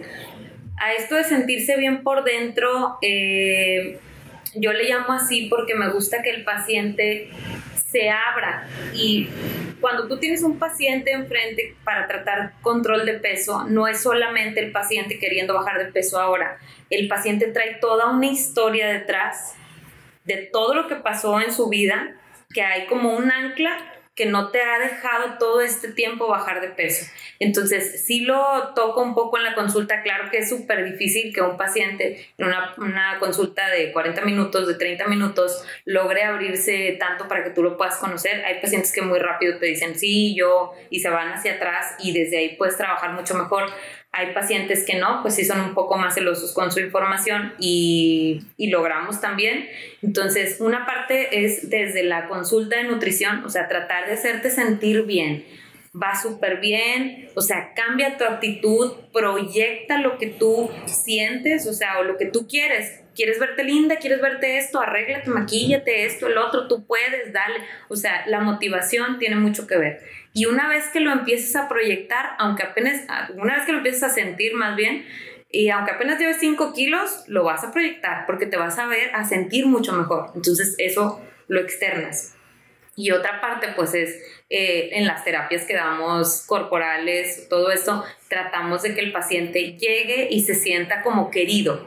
O sea, ya, deja todo lo que está afuera, olvídate, ya estás aquí en Jolicor, por eso nuestra frase es como aquí inicia tu nuevo estilo de vida, relájate, ya llegaste y tratar de ponerle como ese modo de, de relájate, aquí estás bien, aquí todos te vamos a papachar, aquí está todo tranquilo y que el paciente se sienta a gusto. Una vez que sienta calma por dentro, podemos empezar a sentirnos y vernos muchísimo mejor por fuera. ok, es como prácticamente eh, pues como en todo, creo que lo médico, ¿no? O creo que lo general, eh, que el cambio está en uno mismo y también es de querer cambiar. Si no, pues no va a funcionar. Exacto. Y pues sí, va muy de la mano. Yo no conocía, o sea, esa etapa de, o sea, de un, psicólogo, de un psicólogo, de, de un nutriólogo. un nutriólogo. O sea, yo, yo me imaginaba que era de que no, pues a ver, ¿cuánto pesas? ¿Qué, ¿Cuánto quieres bajar? Y ya. Y este es tu, tu menú para las comidas. Pero, o sea, eso está muy chido, o sea, porque, pues sí, es como un motivante, ¿no? Sí, y que tienes que crear una relación muy estrecha con tus pacientes, o sea, de plano tengo pacientes que es de que mira lo que me estoy cenando o así, o híjole, hoy pequé, o híjole, esto, el otro. Pero está padre porque logra ser tú de quien se están, eh, pues no sé cómo decirlo, de quien se están apalancando o agarrando para llegar a su objetivo. Y es, es este, mantenerlos en constante motivación. Justo ayer, este, así como un pequeño paréntesis, estaba con una amiga y llegó otra amiga de ella, que es nutrióloga, y lo dice, y luego compraron pizza y luego de que vengo de consulta me siento bien mal y dándole una mordida. y yo de que no, pues no pasa nada. O sea, nomás es una. Tú cómele. Pero como la nutrióloga, pues no, no le pueden decir. Ah, no, eso es otro tema súper eh, eh, aparte, ¿verdad? O sea, todo lo que sufrimos los nutriólogos al momento de, tú también comes eso, tú también comes pizza, tú también comes hamburguesa. Pero bueno, somos humanos. Yo también quería como que preguntarte o, cómo has tenido como este feeling con la sociedad hoy en día, porque yo al menos, eh, y lo he visto en muchas cosas, que está como que muy polarizado, al menos en redes sociales, de los que te motivan y los pesimistas. Creo que al momento de, de, que les das como que una ventana abierta a expresarse, hay muchos como que pesimistas que quién sabe por qué llegan a, ciertos lugares donde hay pura buena vibra y puro este, motivación, llegan de que, ah, eso no es cierto, es pura puro charlatán, es puro, este, te quieren lavar el coco, no sé, o sea, creo que también va muy de la mano que ha ido como que una moda de este, de este rollo del coaching y todo el rollo, pero al menos hasta cierto punto yo no creo que sea malo, sino creo que hace mucha falta todo eso, ¿no? ¿Tú cómo lo has visto en, al menos en tus redes o cómo lo ha recibido diferente gente? Porque yo lo veo mucho de que, este, ay, no le crean otra persona más queriendo como que... Como que tirando hate. Sí, exacto. tirando hate al tirando hate como al, a la cuestión del siéntete bien o haz algo. A la buena vibra. O haz algo para cambiar. Para cambiar o haz algo para emprender y te sientes diferente o para que tengas un, ingreso aparte de tu negocio, de, tu, de tu empleo, etcétera. ¿A eso te refieres? Sí, sí, fíjate que eh, sí lo comentaba yo, de hecho, en estos días con mi esposo y le decía, oye, con esto de las redes sociales, si no estás bien emocionalmente, te tumban estos con sus comentarios y todo y que bla, bla, bla. O sea, te tumban. O sea, si no estás preparado para que la gente dé su opinión de lo que sea acerca de ti, porque todos van a tener opiniones diferentes, ni te metas a todo esto de las redes sociales, porque hay personas que te van a aplaudir, hay personas que te van a decir, ay, ¿qué estás haciendo, bye? O sea, pero pues ahí todo depende del, del, modo en que tú lo veas, ¿no? O sea, eso es lo que creo yo. Si tú estás bien emocionalmente, o sea, puedes decir como, ay, sí, bye. O sea, y decir, pues es gente que no tiene nada que hacer, ¿no? Al final de cuentas, y nada más están viendo ahí donde poner algún comentario como negativo. Y, ok, sí, está, sí, sí, sí estoy muy de acuerdo, o sea, prácticamente este le dan como le, le, le invierten tiempo a algo que lo podrían hacer como que haciendo otra cosa o pa- haciéndolo para ellos. Eh, y yo tengo una duda y al menos lo noté que tú estás haciendo muy chido las cosas, pero ¿cómo nace todo este esta onda de que tú querer ser la portavoz de tu marca o del- de, tu mensaje? O sea, ¿cómo nace de que yo quiero voy a hacer eh, dar consejos de cómo hacer comidas rápidas? Yo quiero darles este consejos para tal cosa, o sea, cómo de dónde viste, qué libro leíste, qué cómo nació todo este como este este feeling, esta inquietud de comunicar a través de redes sociales o cómo te diste cuenta que debías de hacerlo. Pues comencé a ver, bueno, yo antes tenía una página que se llamaba Nutre y ahí empezaba a subir como tips, ¿no? De nutrición y todo esto. Casi nunca salía yo, era como solamente consejos de comida y todo eso. Y eh, todavía no estaba tan fuerte todo esto de las redes. Después eh, hago mi página, eh, cuando empiezo a consultar en el Centro Médico Santa Fe, hago mi página para poder darle un poquito más de empuje a mi consulta y que la gente me conozca a mí. Yo quería que ellos no vieran eh, licenciada Nadia Guía y una foto de una piña o de una sandía, no, que vieran la foto de mí, o sea, que me conocieran y vieran con quién van a ir a consultar. Entonces, eh, comienzo ahí con la inquietud con mi esposo de querer, oye, ¿cómo le hacemos para poder eh, subir más cosas que me involucren a mí que pues tener como esa necesidad, ¿no? De estar subiendo. Y empiezo a, subir consejos y, y a desenvolverme un poquito más en cuanto a redes sociales con la intención de que las personas me vean real.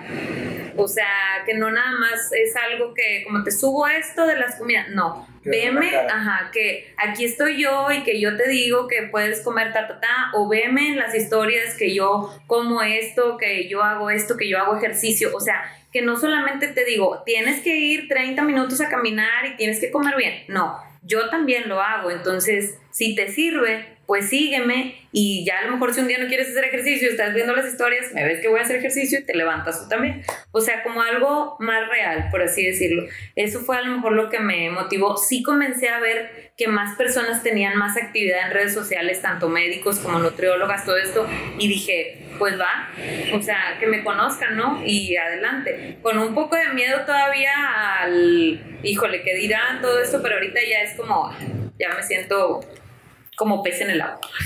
Y- ok, y, y- tocando todavía el tema de las redes sociales, algo que pasó recientemente, me imagino que lo viste, es que Bárbara de Regil, una actriz mexicana, este, empezó a como que a subir varias cosas, creo que a su Instagram, si no es que a su Twitter, de, es que si tomas no te quieres, o sea, si comes grasa, te estás como que echando a perder tu vida.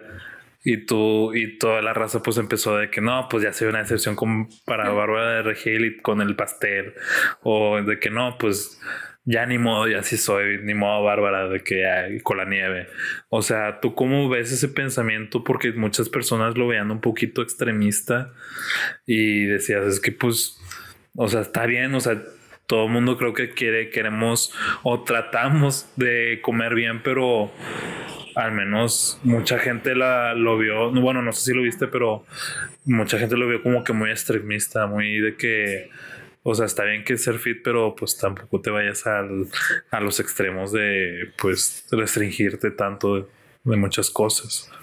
Sí, sí, sí. Pues mira, yo creo que todos somos extremos o intensos en algo. En algo pudiera ser. O sea, si te pones a pensar como, ah, yo soy intenso en esto. Yo creo que muy probablemente ella, o sea, lo disfruta probablemente cuidarse, porque yo conozco a muchísima gente que le gusta comer súper bien, o sea, no solamente comer bien, comer súper bien de lunes a domingo, o sea, toda la semana, comer súper bien y aman el ejercicio y están en el gym dos horas diarias y eso las hace súper felices. Y si te hace feliz, pues dale, o sea, dale. Para mí, pues sí, a lo mejor dices tú, bueno, sí es un poco extremo, pero si ella se siente bien en ese estilo de vida y no está forzando completamente nada como para aparentar algo en redes sociales, ¿no? Pues si eso es en lo que ella es como intensa, pues dale, está bien, si eso es como tú te sientes a gusto. Ok. Sí está. ¿Actualmente sigues a algún influenciador de nutrición a nivel nacional, internacional o de algún tema relacionado a nutrición? No. ¿Y de que no, que no sea de nutrición? Eh, tipo de moda o de deportes. Internacional, Nacional, internacional, pues regional. sigo, sigo a, pues no sé, por ejemplo, de moda sigo a Andy Benavides. Este, ¿quién más? Mm, internacionales los sigo a ustedes. Este, a ver, no se me viene ahorita a la mente quién más tenga. Mm, tengo, bueno, tengo una chava que se llama Kaila, me parece. No me acuerdo su apellido. Este, pero ella es de que puro ejercicio, o sea, todo súper fit, hace videos de ejercicio y todo esto. No recuerdo muy bien su apellido, pero sí sube, sube cosas muy padres de, de rutinas de ejercicio y... ¿Quién más? Mm, Casi no sigo de nutrición porque como que no me quisiera... mm, no quisiera sentirme influenciada por algo que ellos estén haciendo, que comience a hacer yo también, como Ok. copia, por así decirlo. Entonces, por eso es que no sigo a casi nadie de, de que tenga que ver con algo de nutrición. Entonces, de que, ah, eso lo hizo ella, yo también. O sea, entonces trato de, de que sea algo como... Digamos que estás buscando tu propio estilo. Exactamente. Entonces, sí. Bueno, esas son ellas dos que, que ahorita recuerdo. Y en una opinión breve o larga, ¿qué consideras de los influenciadores o del término influenciador en sí a tu, ¿Criterio? A tu criterio? A mi criterio, pues que son personas que tratan, ahora sí, valga la redundancia, de- tratan de, de influir en, en las demás personas y pues tratan como de darte su opinión acerca de lo que ellos, eh, cómo llevan su estilo de vida, ¿no? E invitarte a que tú lo hagas como ellos. Entonces, una vez invitándote a que tú lo hagas como ellos o a que vean cómo vives tú y que ellos digan yo quiero como hacer lo mismo que hace ella porque ve que padre, ve que padre. Entonces una vez que ya como que quieran, bueno, puedan comenzar a seguirte. Pero sí, pues eso es lo que, lo que opino. ¿Y alguna vez has pensado hacer alguna colaboración en Jolly Corps o en otro proyecto con algún influenciador? Como llevar a, una, a un- algún influenciador. Mm, pues sí, sí lo he pensado. No lo hemos eh, como logrado cerrar o no le hemos dado el tiempo a sentarnos a pensarlo, a, a estructurarlo bien. Pero pues sí, pudiera ser. Ok, En, en el, en el ámbito nutricional, ¿tú qué piensas que le hace falta en, en la cuestión de, la social, de las redes sociales? O sea, ¿qué, qué, qué- o más bien tú qué, qué quisieras que estuviera ya? De que las redes sociales así bien... En el ámbito de nutrición, Sí. ¿qué más pudiera haber para que la gente esté como más informada y todo esto? eh, sí, que, se- que estén como que más eh, presentes y conscientes. Mm, pues mira, falta mucho que, o sea, que los nutriólogos realmente se avienten a hacer eh, como su, sus propuestas, ¿no? De sus, sus propuestas de, de salud. Falta, déjame pensar un poquito. Mm, falta también un poco, pues que a lo mejor dejemos de ser tan egoístas y que podamos transmitir un poquito más de lo que nosotros sabemos hacia la persona que te está viendo, a lo mejor en un video en vivo, en una historia, o sea, cómo puedes hacerle para combinar tus alimentos, que, o sea, dejar de ser a lo mejor de reservarte tantas cosas para la consulta, porque al final el paciente como quiera va a ir, o sea, la persona que quiere consultar contigo como quiera va a estar. Este, pero sí tratar de soltar un poquito más de información y que realmente los nutriólogos, no los coaches ni los todos esos que tomaron un curso rápido Sí. para poder eh, dar consejos de nutrición o las personas que se dedican solo a hacer ejercicio están dando consejos de nutrición. O sea, tú que eres nutriólogo, levántate y empieza a transmitir tu conocimiento, ¿no? O sea, no te quedes detrás simplemente decir, no, es que los nutriólogos pues no nos toman tanto en cuenta, bla, bla, bla. Hay muchos coaches, hay mucho esto y el otro. Bueno, ¿tú qué estás haciendo para que los nutriólogos ajá, realmente estén como arriba? Cool. Ok, yo te preguntaba, está muy cool lo que dices, yo te preguntaba las cuestiones del influenciador porque eh, consideramos que no, no dan como no abarcan el nombre como influenciador o el término. Muchos actualmente eh, consideramos a lo que vemos, porque también lo, lo podemos analizar en, o lo analizamos en muchas cuestiones de comunicación, de arte, de Sí. estilo de red social que utilizan. Insisto, no dan como que el ancho a su palabra y lo único que pueden como estar generando en sus redes sociales es aventar contenido basura, que es promoción sobre promoción sobre promoción y un chorizo enorme de historias que Puntito. puros puntitos de historias y ya ni siquiera sabes cuál estás viendo y cuál no. Sí, exactamente. Fíjate que eso sí lo he pensado. O sea, sí he visto de que, pues, etiquetan un chorro de, de arroba no sé qué, arroba no sé qué. Entonces dices tú, pues, ¿de qué, ¿dónde quedas? O sea, ¿dónde quedas? Y sí, con todas las historias que traen, oye, ya mejor le das de que la siguiente, ¿no? Pero Eh, sí, ahí, sí, ¿no? o sea, de aquí a que la pasen viendo y de aquí a que salga la tuya, o, que, o sea, entonces sí, sí lo he pensado pero como ahorita está mucho este tema de, o sea, de los influencers y todo esto, que promete ser como algo bueno para tu negocio, este, pues sí lo hemos llegado como a, a pensar, pero no es, no es nada que, que nos hayamos sentado a estructurar bien. Yo te lo comento que para mí no es algo que, bueno, al menos Freely, hablando por el team, para nosotros no es algo que, que vaya a impactar al futuro de los negocios. Yo lo considero a lo que se está vibrando en redes sociales, que va más hacia, va más hacia tu pensamiento. Si no eres real, vas a tronar. La gente está harta de, que, de ver porquería y de, De ver ver bluff. y de ver bluff. O sea, sí, queremos ver bluff, pero un rato.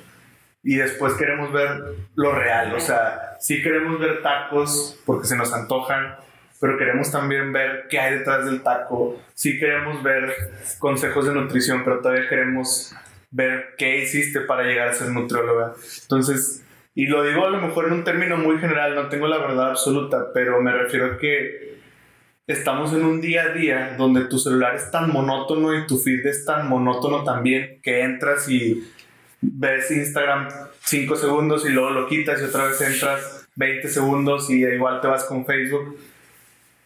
Y ya esos 10, 15 segundos, 40 segundos, 5 minutos que estás, ya eh, no le prestas atención a eso. O sea, tu scroll es tan rápido o tus skips son tan fuertes que ya es como que, ah, no, no me interesa. Y son cosas que el, el influenciador no está tomando en cuenta y por eso, por eso te preguntaba esto, ¿a quién sigues? ¿Con quién a lo mejor han platicado? Porque realmente para mí va en bajada Ujú. a los que no son reales. Obviamente hay otro tipo de influenciador que ya es un macro y que es un Luisito Comunica y esas cosas, pero ya también tienen como un segmento muy fuerte y definido y están con ya emisoras, entonces son gente que no se va a tumbar. Me refiero, y si llega a escuchar gente multimedia, pues ya no me importa, pero me refiero a gente incluso como Andy Benavides, como Poncho de Nigris, que sí están haciendo de cierta manera contenido, pero que algunos tratan de hacerlo real y otras no. Ayer me platicaban que Poncho de Nigris es alguien en cuadro y es alguien fuera del cuadro. Que trata, que está como en esa transición de ser real, porque ya también sabe que hacia allá va, o sea, hacia allá va que no eres real, te dejo de seguir, porque ya no, no me cuesta nada dejarte de seguir, me cuesta darme cuenta, ¿no? Sí. y ya. Entonces a lo que, a lo que quiero conectar es que eh, se nos hace muy chido, lo platicábamos fuera de, de, de línea, que seas muy consciente de la cuestión del contenido. ¿Qué quiere decir? Que ahorita no, nos dejas como que en el, en el wow de decir, es que yo tengo que, que sonar real, porque si no sueno real, no predico con mi ejemplo. Entonces, en algún momento ya te estás dando cuenta, estás creando una comunidad donde ya te mandan WhatsApp y te dicen, oye, me estoy cenando estos tacos. A lo mejor hace cuatro años que ni siquiera te pasaba por la mente que ibas a darle el WhatsApp a alguien de tus pacientes para platicar sobre su misma nutrición o su, mismo proceso. Entonces, creo que vas, esa bola de nieve que estás teniendo en WhatsApp, esa para nosotros es la que va a evolucionar. no va a evolucionar el, el proceso del influenciador que lo contratas por 10 mil, 15 mil pesos y te ponen una historia donde está en un chorizo enorme de otras marcas y que nunca vas a dar- darte cuenta si funciona o no. Entonces, para mí el buen influenciador, o dando ya para terminar mi punto, es el que no tiene un chorizo de historias, el que es real y que incluso está en contacto con su comunidad. Ejemplo, respóndele una historieta a Andy Benavides, ¿tú crees que lo va a ver? No, por supuesto, ya tiene una agencia que lo hace porque ya no le interesa, es más, no le interesa ni siquiera si la gente la deja de seguir o la Sí, sigue, o sea, ya es como que un, un avatar, un ente ya como que gris, ¿no? O sea, Esa, esa es la, esa es la gran, y yo creo que es la única gran diferencia de las redes sociales a los, a los medios tradicionales de comunicación. O sea, ya hay una conexión directa con tu público, con tu cliente, con la gente que te ve. Ya es directo, o sea, este, por ejemplo, el, ahorita un ejemplo, Luisito Comunica, él trata también de contestar, pero en, en su red de origen, que es YouTube. Ujú. O sea, tú le pones un comentario y él trata de contestar. Si le ponen 10.000, contesta unos, a lo mejor apoyado por su gente, pero, pero al menos lo hace. Y al menos él está consciente de, de la gente y la conexión que hay, ¿no? Doritos Claro. lo hace, o sea, las marcas lo hacen. Y creo- yo creo que eso es una herramienta que no se tenía y que ha venido a revolucionar todo esto. Sí, Y que, y que realmente debemos de aprovecharlo, ¿no? Porque sí, claro. Claro, creo, sí, creo también, este, concuerdo mucho con su opinión. Y pues reafirmo, este, tienes que tratar de ser real para que la gente le interese, o sea, lo que estás subiendo, ¿no? Como decías ahorita, no subir cosas como nada más por, por subirlas, por tener algo ahí, sino crear un contenido de valor que realmente le vaya a ayudar a tu público. claro, sí, to- totalmente de acuerdo. Este, yo te, yo te quiero como, como que preguntar varias cosas, pero ya acerca de tu opinión y relacionado con la nutrición. Este, hace poco me enteré por medio de una compañera eh, que existe como que esta tendencia que ya, ya están agarrando muchas chavas que yo sigo sin entender completamente por qué lo hacen de, de la cuestión de cirugía estética, pero ya no es liposucción ni botox. O sea, ya es cuestión de que te quito la grasa y te la pongo en las bulbis y en las pompis. Y como quiera, pues ya quedas como que más es- de escultural, esbelta. esbelta, pero pues pues con un molde o con cierto como que ayuda. Y yo le decía, ¿y por qué no mejor vas al gimnasio y haces dieta? Porque pues eso creo que sí se puede, con mucho esfuerzo, pero, sí. pero creo que al fin... Eso no lo haces, güey. Pero. ¿qué opinas de esto? O sea, ¿qué le podrías decir a ese tipo de personas que lo hacen? ¿Por qué crees que existe? ¿Estás de acuerdo o no estás de acuerdo? ¿Cree- cómo- o sea, ¿qué crees que sea la solución para todo esta, como de repente de que hay también la bich- bichectomía, creo, de quitarse cachetes? No sé, o sea, ¿qué opinas de todas estas, estas tendencias que de repente están pasando? Que yo digo, dudo, o sea, pues, ay, este, podemos como que sí moldearnos, pero siento que estamos mucho más chido ir al gym, correr o no sé, o sea, trabajar por ello. ¿Cómo- Sí, pues es que les digo yo, entre más te cueste trabajo, pues más lo vas a cuidar, ¿no? Exacto. Este, y a lo mejor pues la cirugía estética te cuesta dinero y es como, bueno, rápido quedó pues perfecta, por así decirlo. En Pero yo les digo a mis pacientes, toda cirugía que tú te hagas va a recaer en lo mismo. Al final de cuentas vas a Si tener no te que cuidas. comer bien, porque si no te cuidas, Vas ahí vas para arriba. Entonces, toda cirugía, o sea, todo paciente que empieza, no, es que a mí no me gusta hacer dieta, bla, bla, yo por eso me voy a operar. Bueno, sí te vas a operar, pero aquí te veo también porque vas a tener que comer bien. Y de hecho los cirujanos también... les Sí, dieta. exactamente. O sea, el cirujano te dice- un nutriólogo, ve para que te... te- Sí, para que te dé lo que tienes que comer después de un balón gástrico, de una manga gástrica, o sea, después de todo eso, aquí está. O sea, estos son los cuidados, no comas esto, esto, esto, esto, pero pues ya estás con la figura perfecta. Eh, no estoy de acuerdo, yo soy más del tipo de ejercicio, come bien y que te cueste un poquito, porque luego ya cuando te quieres comer una hamburguesa o algo así, ya es como que, híjole, todo el esfuerzo que me aventé en el gimnasio, pues ahí le voy a pensar, ¿no? Y aparte está padre, porque el ejercicio ayuda a que se liberen este, endorfinas y que pues haya más felicidad y bla, bla, bla. Este, y sí, te ayuda muchísimo más. Entonces no, no estoy muy de acuerdo con todo este tema de las cirugías, este estéticas porque sobre todo si tu modo es como no querer, o sea, si tu modo al final de cuentas es no querer comer bien, ¿no? O sea, si le estás huyendo como a la alimentación saludable y al ejercicio, a final de cuentas te van a recomendar lo mismo. Entonces, y aparte que si pues te quitan grasa a un lado y te la ponen en otro, pues a final de cuentas tu cuerpo sigue teniendo los mismos índices de grasa que no son para nada saludables para, para tu cuerpo, ¿verdad? Sí, de, hecho yo, quería ver también, no sé, este, una opinión ya como neutróloga, este, o sea, ¿tú qué opinión tienes acerca de todas estas personas que en redes sociales están como que poniendo fotos eh, de personas, pues la verdad, obesas, o sea, muy, muy, o sea, sobrepeso, pero exagerado. Y poner una leyenda de, como de aceptación, de que, o sea, acéptate, esto gordito, no sé. O sea, ¿cuál es tu opinión de eso, o sea, la verdad? De eso, bueno, sí acéptate, pero también quiérete.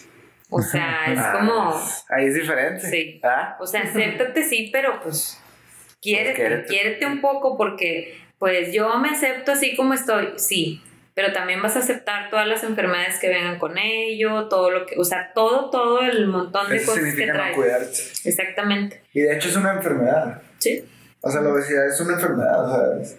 Así es. Entonces, sí, fíjate que sí las he visto, todas estas frases de que no, o sea, pues no importa si estás en sobrepeso, tú como quiera, este, acéptate, bla, bla, bla, y un montón de cosas pero pues creo que a lo mejor y lo pueden tomar hasta como en resignación, ¿no? De que pues bueno, híjole, ya, este, ya no sé qué hacer, pues bueno, me acepto. Pero no, o sea, no hay por qué quedarse ahí, o sea, puedes hacer muchas cosas por ti, por tu cuerpo, sobre todo por tu salud y cuando empieces a ver los cambios que una buena alimentación y que el ejercicio pueden darte, les digo yo, es cuestión de que le agarres el gusto y luego no vas a parar. Excelente. Este. Sí, eh, es que yo también eh, quería comentarte de, no sé si también viste que recientemente están como que proponiendo aquí en México, ya se implementó creo que en Chile y en Perú, una cuestión así de, de está como eh, simbología dentro de los alimentos, que es como un hexágono Sí, es como un hexágono, que, pero así eh, de tamaño grande con fondo negro y letras blancas de que, oye, este alimento tiene esto. O sea, como replicando la, la tabla nutrimentaria de contenido nutrimental, pero pues que al final del día nadie sabe, nadie sabe interpretarlo tan bien como un nutriólogo y pues dices, pues no sé, o sea, está más barato que el otro. que el otro. Lo llevo. Ajá, exacto. O sea, ¿tú, crees que sí sea mucho, se va a ayudar a prevenir muchísimo y este tipo de cosas de diabetes, de obesidad o mínimo generar como un foco rojo, una conciencia para poder como que cambiar un poquito la alimentación del mexicano porque pues la verdad sí estamos muy acostumbrados a los tacos, a, pues a todas las cosas ricas que tiene la comida mexicana, ¿no? Sí, sí, sí. Pues yo creo que probablemente sí ayudaría, aunque el etiquetado de alimentos aquí en México es una cosa que, para que te cuento, pues te, o sea, deja mucho que desear. Entonces las personas ya están en eso, o sea, ya están eh, queriendo aprender a leer etiquetas, viendo cuál es la mejor opción, cuál es orgánico, cuál no, cuál te da menos carbohidratos, cuál te da menos calorías. Pero las etiquetas aquí en, en México son muy engañosas, muy, muy engañosas. O sea, un producto le puedes poner bajo en azúcar solo porque es, mm, o sea, tiene menos o un poco menos que el, su versión original. Entonces ya le puedes poner light o le puedes poner bajo y la gente se va como, ah, bueno, pues esta es una mejor opción cuando sigue teniendo. Entonces, hay mucho, o sea, este, mucha confusión en cuanto a etiquetado de alimentos y yo creo que probablemente pues si le pones algo que sea, no sé, la verdad no, no tengo esta información que, que comentas tú, pero si le pones, no sé, ahí como alto en carbohidratos o algo así, pues probablemente la persona que es diabética pues diga, pues no me lo como, ¿verdad? Porque es alto en carbohidratos o no sé, este, pudiera ayudar, porque no todas las personas, el etiquetado que le pusieron en la parte de abajo, muy pocas personas lo entienden. O sea, es un etiquetado que está, creo yo, considero yo, más difícil que el que viene en la parte de atrás. O sea, a mí se me hace mucho más fácil que el paciente pueda leer lo que viene en la parte de atrás y decidir sobre, sobre ese alimento que como viene en la parte frontal. O sea, te quedas como que... Entonces, sí, sí es algo, es un tema extenso, pero sí creo que pudiera ayudar si a los alimentos les empiezan a poner este, por ahí algo, algo como que sea un warning. Como el de los cigarros, ¿no? De que Sí, eso se cuenta de una iniciativa exactamente igual. Sí, pero en esta cuestión de, de los, uh, de los alimentos. Tiene colesterol. Ajá. Y, Y pues una, pues una operación así de. este. Y es que también, eh, no sé si te estás dando cuenta, pero creo que son cosas que pues son muy buenas para contenido y puedes hacer como que empiezas chiquitas para contenido y te vas tan para meses para poder explicar porque al menos que yo, bueno, yo también tengo un historial de también, a mí me gustaba, me gustaba o me sigue gustando hacer ejercicio, pero este eso como también lo he escuchado mucho y yo estoy muy de acuerdo con ese pensamiento, es reconciliarte con la comida. Es como que, eh, pues, aceptar que muchas cosas te van a hacer bien o te van a hacer mal, pero es estar consciente para lo que te pueda llegar a, a pues, tener de consecuencia. Y creo que eh, hay mucha mm, desinformación, porque la información está, pero está mucho la cuestión de, es que no comas, no, no, no, no, no me acuerdo mucho cómo es la, como la advertencia, pero no comas carbohidratos después de las 8 de la noche porque es, es malo para tu salud. Este, no comas cereales así de, para, de los que venden en caja para para comer con leche porque son malos. Todo este tipo de cosas creo que sí son muy, este, muy importantes como que dejar en claro porque, por ejemplo, el gluten, ¿qué, qué, qué rollo con el gluten? O sea, y creo que, que gluten free. Ajá, que, ah, pues bueno, déjalo con, pero pues que, o sea. Estaría, perdón que te interrumpa, pero a lo que comenta Nelson, creo que muchas mentes básicas en nutrición como nosotros mortales, este, nos encantaría ver una marca, en este caso Nadia o Jolly Corps, que nos diga toda la historia del gluten, quién lo inventó, por qué sucedió, porque ahora se puso de moda. Porque es bueno, porque es malo. en verdad, sí es, hay un lado B, un lado B.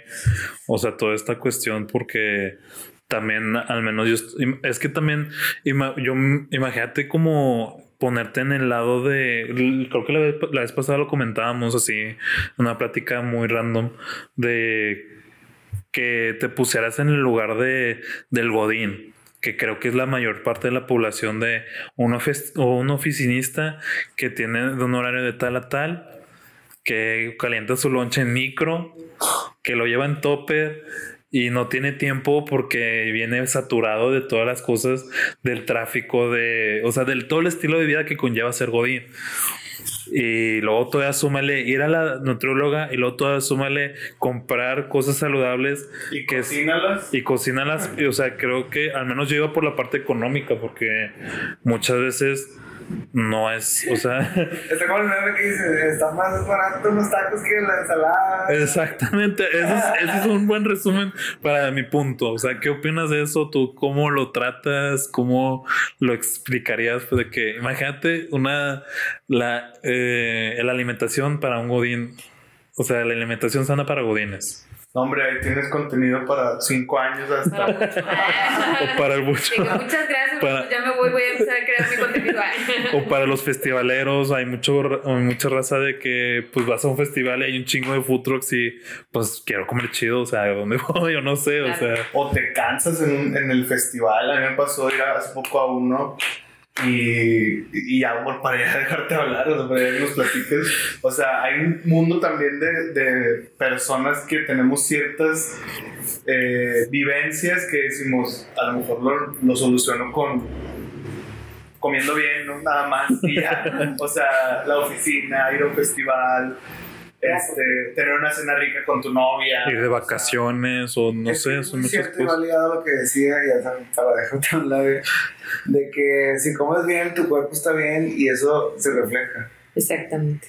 Sí, pues mira, eh, mi idea es que comer sano, pues no precisamente tiene que ser com- que comas algo caro, por así decirlo, que gastes mucho dinero, porque yo siempre les digo a mis pacientes, eh, bueno, todas mis dietas, eh, para explicarles un poquito, todas mis dietas son con alimentos muy básicos. O todos mis planes de alimentación, porque si me está oyendo algún nutriólogo, ya va a ser como, no es dieta.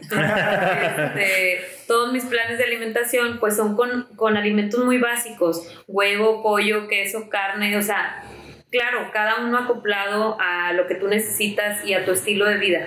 Pero me acoplo tanto que el paciente me dice, oye, ¿sabes qué? Es que esto a mí se me dificulta un chorro, o sea, yo realmente no tengo tiempo de hacer este tipo de snack, cámbiamelo, ok, te voy a poner algo más fácil, o nos brincamos este y te lo acomodo de otra manera. Pero no creo que el comer bien les sea comer caro, porque no les pido muchas cosas como que tráeme la sal de, no sé, lejos, o no sé, compra tal marca de... Sí. muchas Sal de mar en grano. China de Taipei. Este, no les pongo muchos alimentos que sea como súper caros. Hay muchos que sí uso muchas marcas y les doy varias opciones de lo que ellos quieran y te doy la opción de que puedes comprar este o este está más barato. Tú decides, o sea, es lo mismo realmente. Entonces, eh, pues sí tengo muchas personas que, como dices tú, son godines, que llegan así de que corriendo del trabajo a las seis y media, siete a la Y sobre los consulta. que- tacos. pero muchos son súper bien portados, o sea, como tienen una rutina tan marcada, Ya, no, entonces no se es la- fácil. es como una pieza de. Sí, va de que. De rompecabezas. Pues No, es un así. súper fácil. Lo digo, no, lo digo, De que checo mi nutrición. Mi plan alimentación. Bueno, y también a mí, a mí me gustaría, y para que nos sigas platicando, este. Yo tengo una duda ahorita, me acabo de acordar. gente. Este. La cuestión del topper. No sé si eso también te entre a- como entre en tu especialidad, pero Ajá. me imagino que sí. No, o no, no sé. Este. Yo me encantaría también ver la cuestión de mitos y realidades del topper. Ajá. Si realmente te da un cáncer por utilizarlo en el micro. La, la otra estaba viendo, señor, haciendo paréntesis, que en el, en el trabajo, o sea, llevaba un plato y sacaba su, su, su comida del topper y lo metía a un plato y ahí lo, se lo comía, ¿no? Si eso tiene que cambiar, cambia el sabor, o sea, cuestiones así como más, este, insistimos en el mundo godín, porque creo que nuestros oyentes son muchos godines, este, y que está cool. Nosotros lo, lo hemos sido, lo somos al final del día también. Este, y lo digo porque son, como dices tú, momentos tan reales que ya no es un, o sea, ya no es un fantoche, es un, así vivo. Sí, O sea, así soy, así vivo, así es mi día. Sí, y fíjate, o sea, yo también me llevo mi topper a, o sea, cuando voy a trabajar me llevo mi topper y caliento mi comida en el micro, o sea, y les a veces les tomo foto pues en el topper en donde llevo porque, o sea, imagínate llevarte tu topper y lo, ahí le voy a tomar la foto, déjamelo acomodar en el plato y déjame lo pongo aquí. Hay veces que tengo tanta El hambre. tiempo no te da. No, y hay veces que tengo mucha hambre Sí. que ya le di la mordida o ya le comí, o sea, antes de tomarle la foto. Y hay veces que le he tomado foto a un sándwich con una mordida porque pues tengo hambre. O sea, Soy humano. tengo hambre, entonces sí, soy humano. Este, pero imagínate todo esto de llevarte el, el, el platito y así. O sea, sí hay, eh, sí hay por ahí información que dice que deberías eh, almacenar tu comida en charolas o en toppers de vidrio para el momento de meterla al micro no suelte ciertas partículas que pudieran darte cáncer, como dices tú. Este, sí hay, hay bastantita información. Entonces yo también les recomiendo mucho que usen toppers de vidrio. pero pues obviamente también son mucho más caros, entonces Más pesados. más pesados. Tú pues me traes la lonchera ahí cargando con todos los cinco toppers de vidrio. Este, pero pues entonces puedes intercalar, ¿no? A lo mejor si tienes dos, pues yo sé que no todo el tiempo llegas y lavas, a lo mejor si tienes uno, no todas las veces llegas y lavas tu topper y te haces tu comida y ponlo otra vez, porque al final de cuentas Y se pues, te olvida y le dejas ahí comida y. Y ya, está sucio. Lo voy a tirar y ya no sé. Sí, o sea, intercalar a lo mejor bajarle un poquito la frecuencia con la que usas el plástico, o sea, el, el topper de plástico y que algunos días lo intercales con topper de vidrio. Obviamente lo ideal es que usen algo de vidrio para meterlo al micro. Ok, yo, yo tengo una duda. Bueno, hay que dar contenido, hay que dar contenido. ya al rato lo veremos en, en Jolly Corns o con la. Yo tengo una duda, este. Bueno, no sé si. Creo que lo hemos platicado antes con otro. con mi amigo, justo. ¿Qué, qué duda es? Es esta. ¿Por qué a los nutriólogos, y, y no sé si estoy mal por gener- generalizar, pero por qué a la mayoría le da como que miedo el, los, los veganos o los, este, los vegetarianos, todo eso? Ah, pues que son pacientes, bueno, para mí, son pacientes, este, pues difíciles, ¿no? Porque tienes una gama de alimentos Muy reducido. muy reducida. Tienes una gama de alimentos reducida. Hay pacientes veganos o vegetarianos que se rehusan un poquito a usar toda la cuestión de las proteínas y que, imagínate, o sea, es un tema muy extenso, pero pues voy a poner un ejemplo tratando de explicarme un poco. E imagínate que tienes un paciente vegano o vegetariano que, que quiere bajar de peso y ellos pues su fuente de alimentos es más pues el arroz, las pastas, la papa, los frijoles, o sea, todo esto que realmente trae más carbohidratos y que nosotros tratamos de reducirlo en dietas eh, hipocalóricas o bajas en calorías para que puedas bajar de peso. Entonces te quito el arroz, los frijoles, la papa, bla, bla, bla. Me quedan todas las verduras, ¿verdad? Pero luego tengo que meterte algo de proteína para que tu músculo pueda elevarse un poco y que tu composición corporal pueda mejorar a la forma en que yo trabajo. Y pues sí la sacamos a lo mejor de alguna combinación de alimentos, pero la combinación es arroz y frijoles. Entonces dices tú, pues esos no se los puedo dar tanto porque tienen muchos carbohidratos. Luego podemos usar, eh, sustituir a lo mejor esas proteínas por una proteína de origen vegetal en polvo, pero hay muchas personas que no quieren usar, o sea, todo este tipo de, de productos, como que no, o sea, todo lo que son polvos y esas cosas, no. Entonces, eh, a lo mejor no es difícil hacerle un plan de alimentación a un paciente vegano o vegetariano eh, para simplemente como darle un menú, ¿no? Para cómo puede seguir su estilo de vida, pero sí a veces es un poco más de trabajo darle un plan de alimentación a este tipo de pacientes cuando quieren bajar de peso. Porque imagínate, o sea, por ejemplo, en, mi consulta, realmente uno de 40 pacientes es vegetariano o vegano. Entonces, claro que yo ya estoy como en un, o sea, ya estoy en un modo de las dietas que, que veo día a día y luego de repente salirme por completo de este tipo de, de planes de alimentación, eh, pues sí, sí cuesta un poquito de trabajo. Ok. En- Entonces también podemos decir que un vegano tiende a subir de peso. Pues pudiera, porque hay muchos que realmente moderan mucho esta cantidad que te digo de pastas, arroz, frijoles y van, se van más por todo lo que es este, verduras y así. Entonces depende de qué tan informado esté la persona y qué tanta variedad le dé, porque hay- para- también hay pacientes que son vegetarianos que no les gustan muchas verduras y dices tú, pues ¿cómo le hago entonces? Entonces eso tiene mucho que ver, ¿verdad? O sea, tiene mucho que ver el hecho de que tengan como más variedad. Va. Este, yo, también te iba a preguntar eso que va muy de la mano con lo que preguntó Víctor, que es el rollo de orgánico con los productos, pues inorgánicos, más como que, ¿cómo se les puede decir? Artificiales. ¿Cómo ves esta como moda, esta tendencia muy marcada de, creo que va muy de la mano con los veganos o toda esta como que onda de que es como que, pues, madres, ahora que... ahora que elijo. Ajá, exactamente. Creo que es igual, hay mucha desinformación y hay sobresaturación de información de que, pues, imagínate combinadas, ya es como que, pues, no, pues ya no, ya no sé qué hacer. Sí, y que ahora te topas en el súper, o sea, un pasillo completo de productos orgánicos, o sea, de cremas de maní, de mermeladas y todo esto que prometen pues ponerle muchísimo menos conservadores y todo eso. Ahorita me acordé de una experiencia que tuve con el pan de barra, porque hay muchos nutriólogos que no comen pan, yo sí como pan.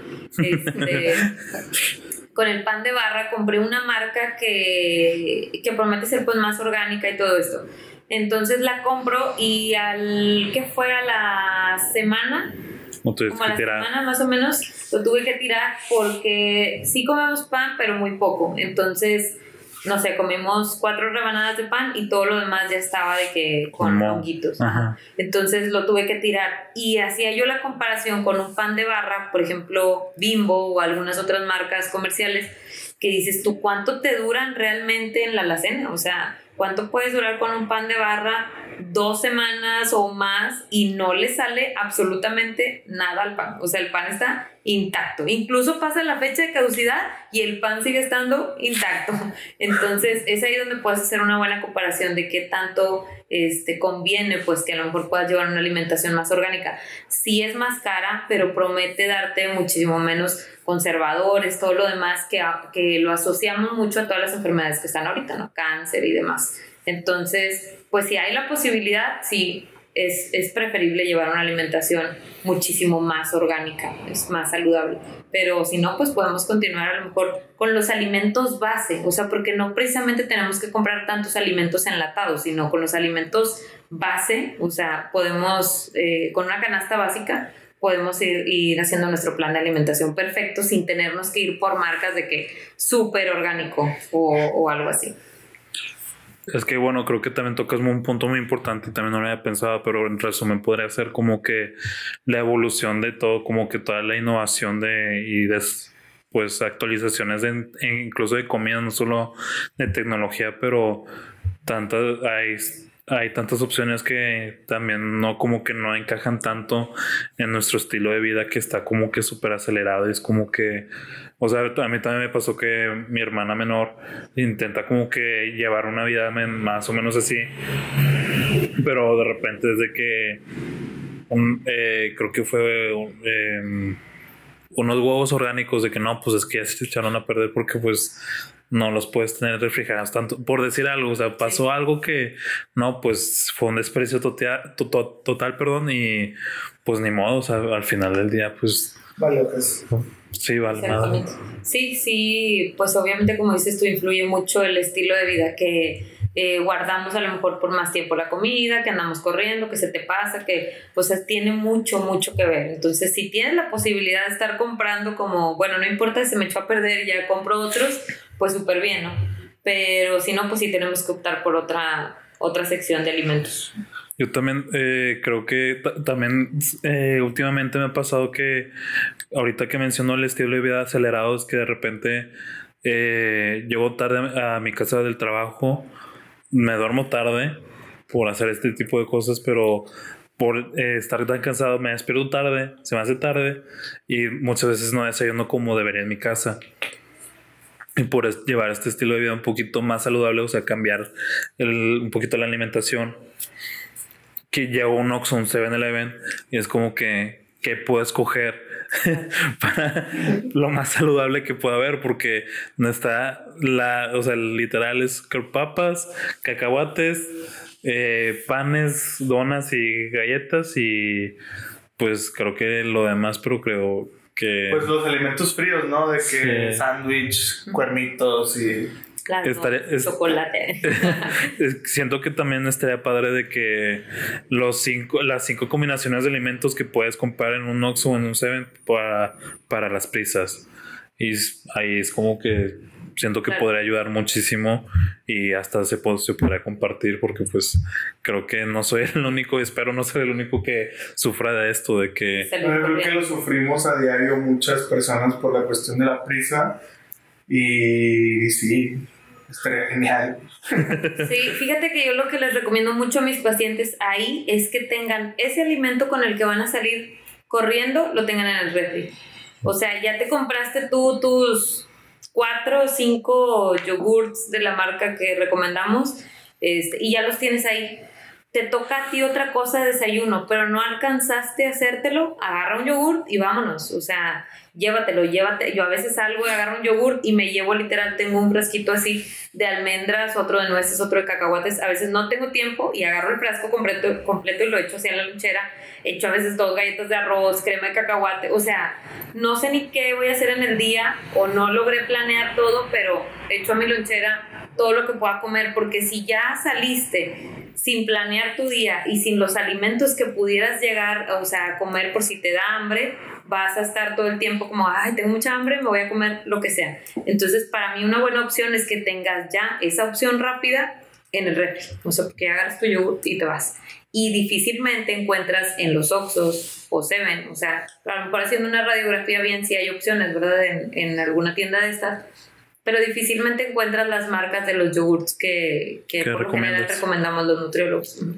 Creo que lo podrías llamar como kit de supervivencia para las de prisas, supervivencia. para las prisas Sí. o el kit de emergencia, el, el botequín de, de los alimentos saludables. No sé. Y- incluso lo pudieses poner, a mí se me ocurre como meramente que lo, lo puedas desarrollar porque ya lo pedimos muchos aquí. Eh, como el, el sprint de se me hizo tarde Ujú. al, al de alimento, ¿no? O sea, tal cual. Y obviamente, antes del sprint, pues lo que acabas de mencionar, ¿no?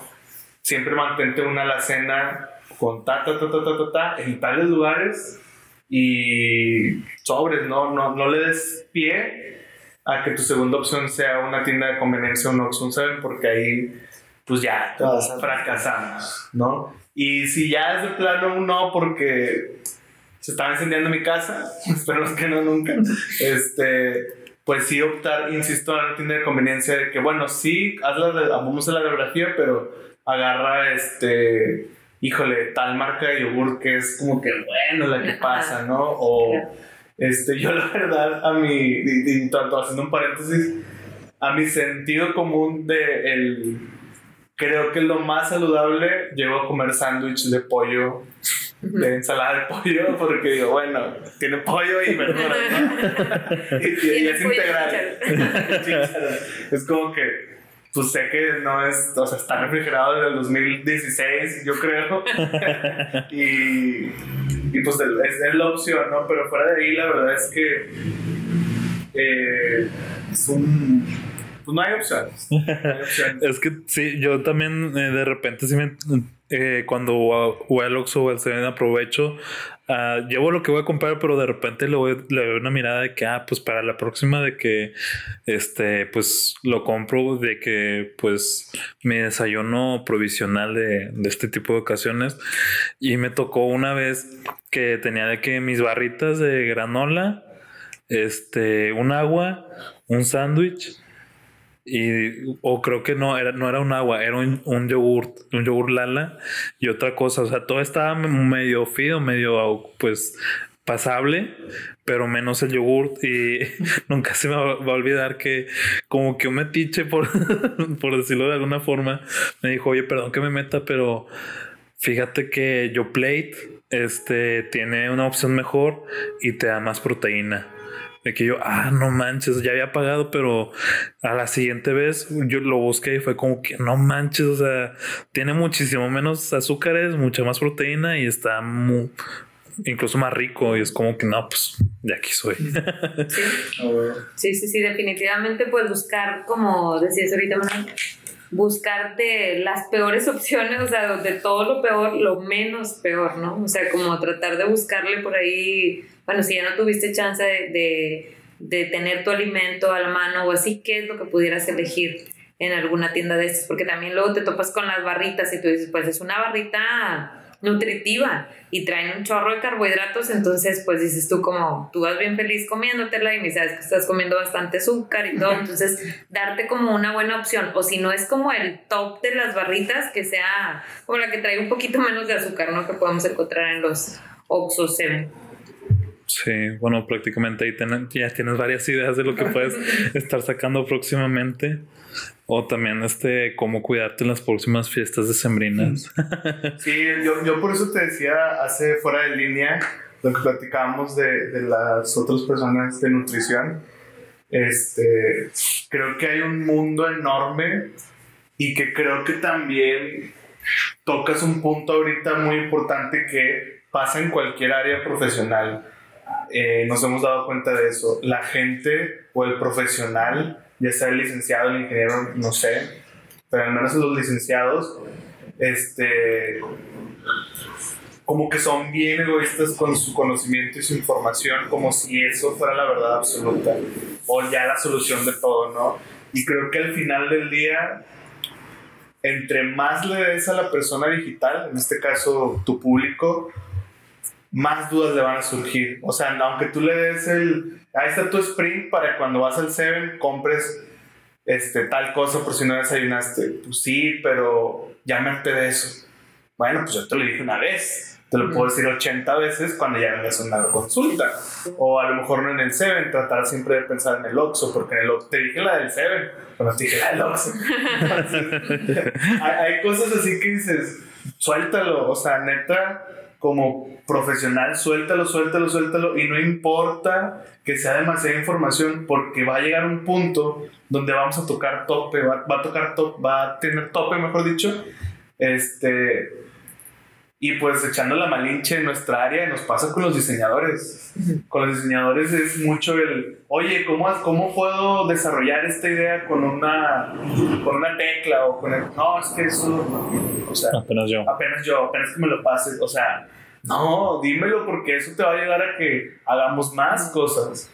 En el caso de, de compartir información de salud, creo que las verdades, posibles verdades absolutas, ya las tienes en consulta. ¿Por qué? Porque mi sprint y el sprint de Nelson en el 7 no va a ser nunca el mismo, aunque a mí se me haga una vez tarde y a él se le haga 20 y no va a tener el mismo resultado y va a tener tope también, a menos de que vaya a una consulta y te vaya y te diga, oye, es que seguí tu sprint y lo hice 20 veces y no he bajado de peso y sigo, pues sí, porque yo te dije que hicieras un sprint. O sea, eso te lo di como una opción de, de, solución, más no como un plan. Claro. Entonces, hay muchas cosas que consideramos, insisto, el comentario a que creo que entre más des y otorgues, al final del día nada más va a ser, ok, tú ya me diste demasiado, ya ahora sí ven. O sea, me diste tanto la, tanta confianza que solamente quiero estar contigo.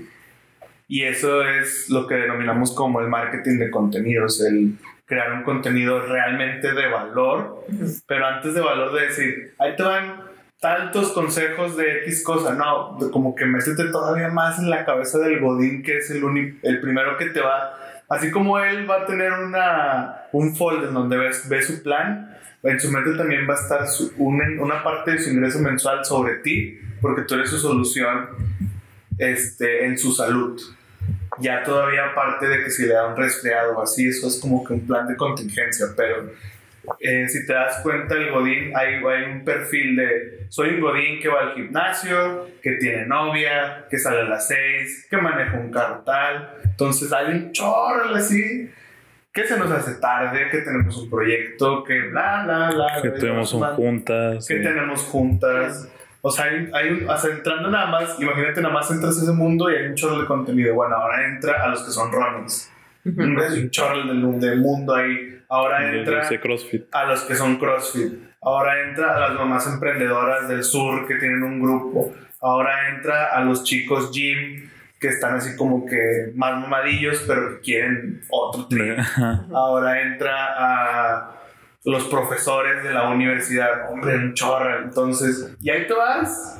Y por eso te digo, no, hombre, creo que me encantaría ver no un post en Nadia y en Jolly me encantaría ver 10 diarios porque un- uno de esos, uno de esos 10, yo lo voy a estar compartiendo siempre porque me sirve. Sí. Sí, O lo voy a estar guardando en mi Instagram como algo importante de que, ah, esto lo voy a checar para cuando tenga más tiempo, ¿no? Entonces, por eso también parte del telos es platicar, obviamente, de ti, de, de tu proceso y también platicar un poco de nosotros en cuanto a cómo te podemos brindar esa ayuda aquí, aquí, que te la lleves de aquí, que digas, ah, mira qué cool.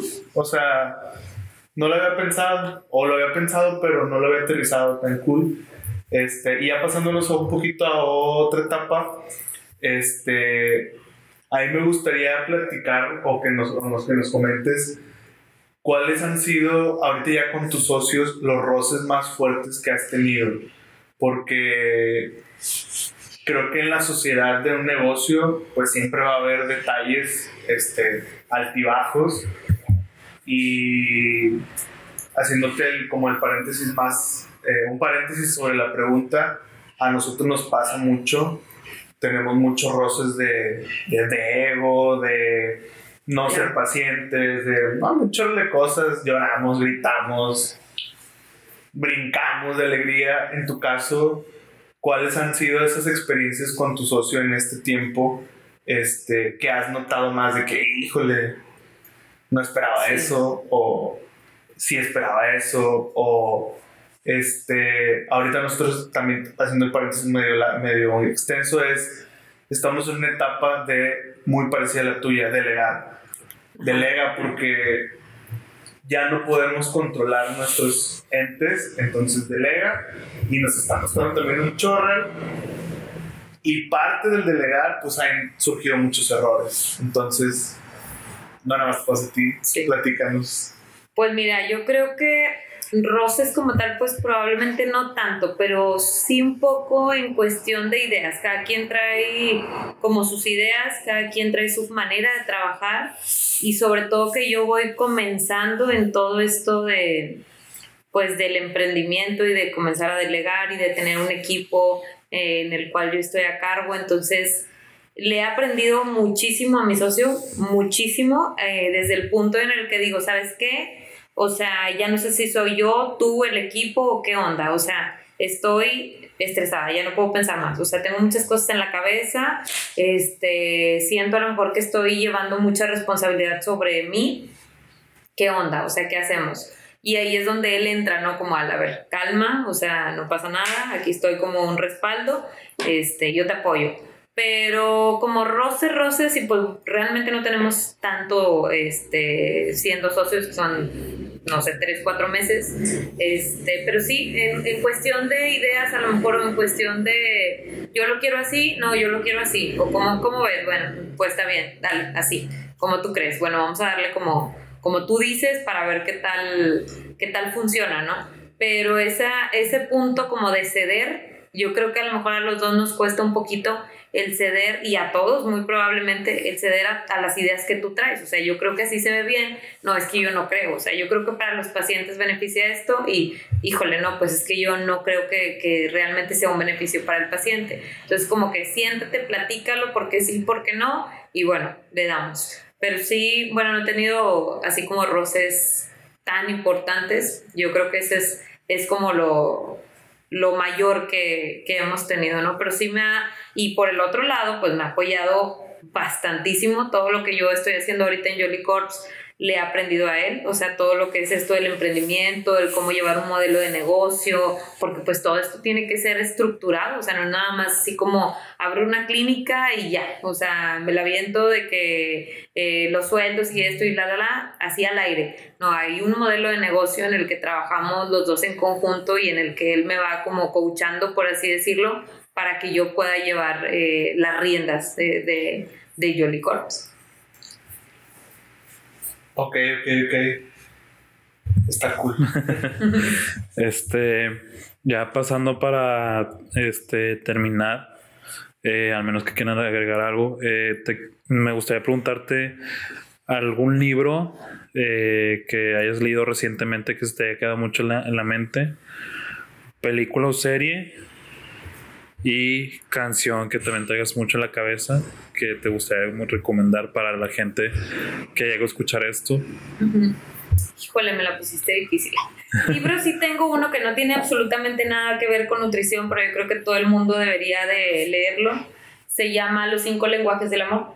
Este, y es un libro súper, súper bueno porque te describe, o sea, cómo amamos todos de diferente manera, ¿no? O sea, y cómo percibimos el amor de diferente manera, de, en cuanto a, no sé, desde un acto de servicio hasta una caricia, hasta una palabra de como de afirmación, que bien te ves, bla, bla, bla, o sea, no para todos es lo mismo. Entonces, este libro te ayuda mucho como a encontrar cómo, eh, cómo es tu, o cuál es tu lenguaje del amor y cuál es el lenguaje del amor de la persona que tienes enfrente. Llámese pareja, mamá, papá, porque a veces tú dices, es que ¿por qué es así conmigo? O sea, ¿y por qué si, si yo hago esto, por qué esa persona no lo hace?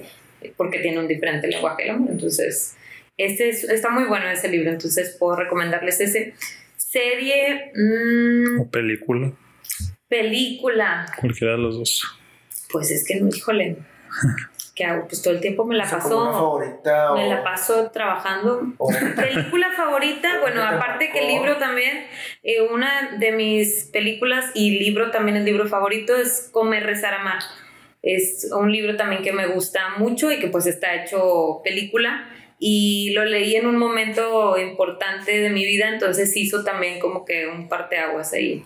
Entonces me gusta mucho. Comer, rezar. Comer, rezar y amar. Y amar. Está muy bueno ese libro.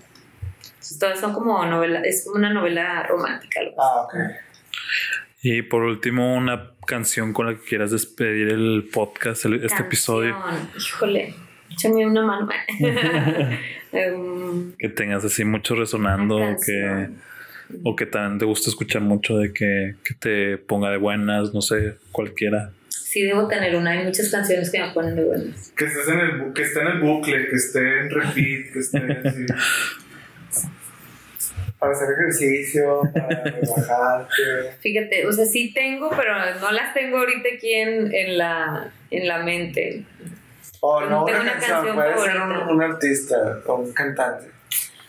Pues mira, Puede ser un género, a lo mejor. El género, la música salsa me pone de súper buen humor. Se me hace que es una música como con mucha alegría y todo. Entonces, a mí me pones salsa y es como que se alegra mi corazón. Entonces, pues probablemente por ahí puedan venir unos artistas, Marc Anthony o algo así, este, de ese, como de ese estilo, ¿no? Que pudieran como alegrarme un poquito mi día o a veces sí me aviento de que el playlist de los noventas para escuchar de que música de ah, y que te transporte, ¿no? O sea, que te transporte a alguna época de tu vida y que está padre que no solamente estés con la música actual, sino con algo que también te pueda ligar a algo que ya viviste.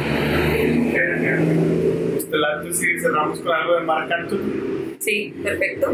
Excelente. Pues bueno, Nadia, muchísimas gracias por estar en este despegue, por llevarnos a un viaje a otro universo. Este, esperamos verte en otras ocasiones, escucharte y platicar en otras ocasiones. Este, y pues bueno, esperemos que todo el despegue que estás haciendo con Jolly Corps y como Nadia Nutrióloga siga para arriba. Siga y siga. Siga y siga. Si quieres decir tus redes para despedirte. Pues muchísimas gracias. Este, mis redes, estoy en Facebook como Nadia Guía Nutricionista y en Instagram como Nadia Eguía Nutri. Ahí me pueden encontrar. Este, cualquier cosa, pues ya saben que estoy sus órdenes. Y Jolicorps, arroba Centro Nutricional Jolicorps y Jolicorps Monterrey en Instagram. Ahí lo tienen. Muchas gracias por tu tiempo. No, te gracias a ustedes por tantas ideas. De aquí nos vamos directo a crear contenido. Excelente, pues nos escuchamos a la próxima. Claro que sí. Hasta luego.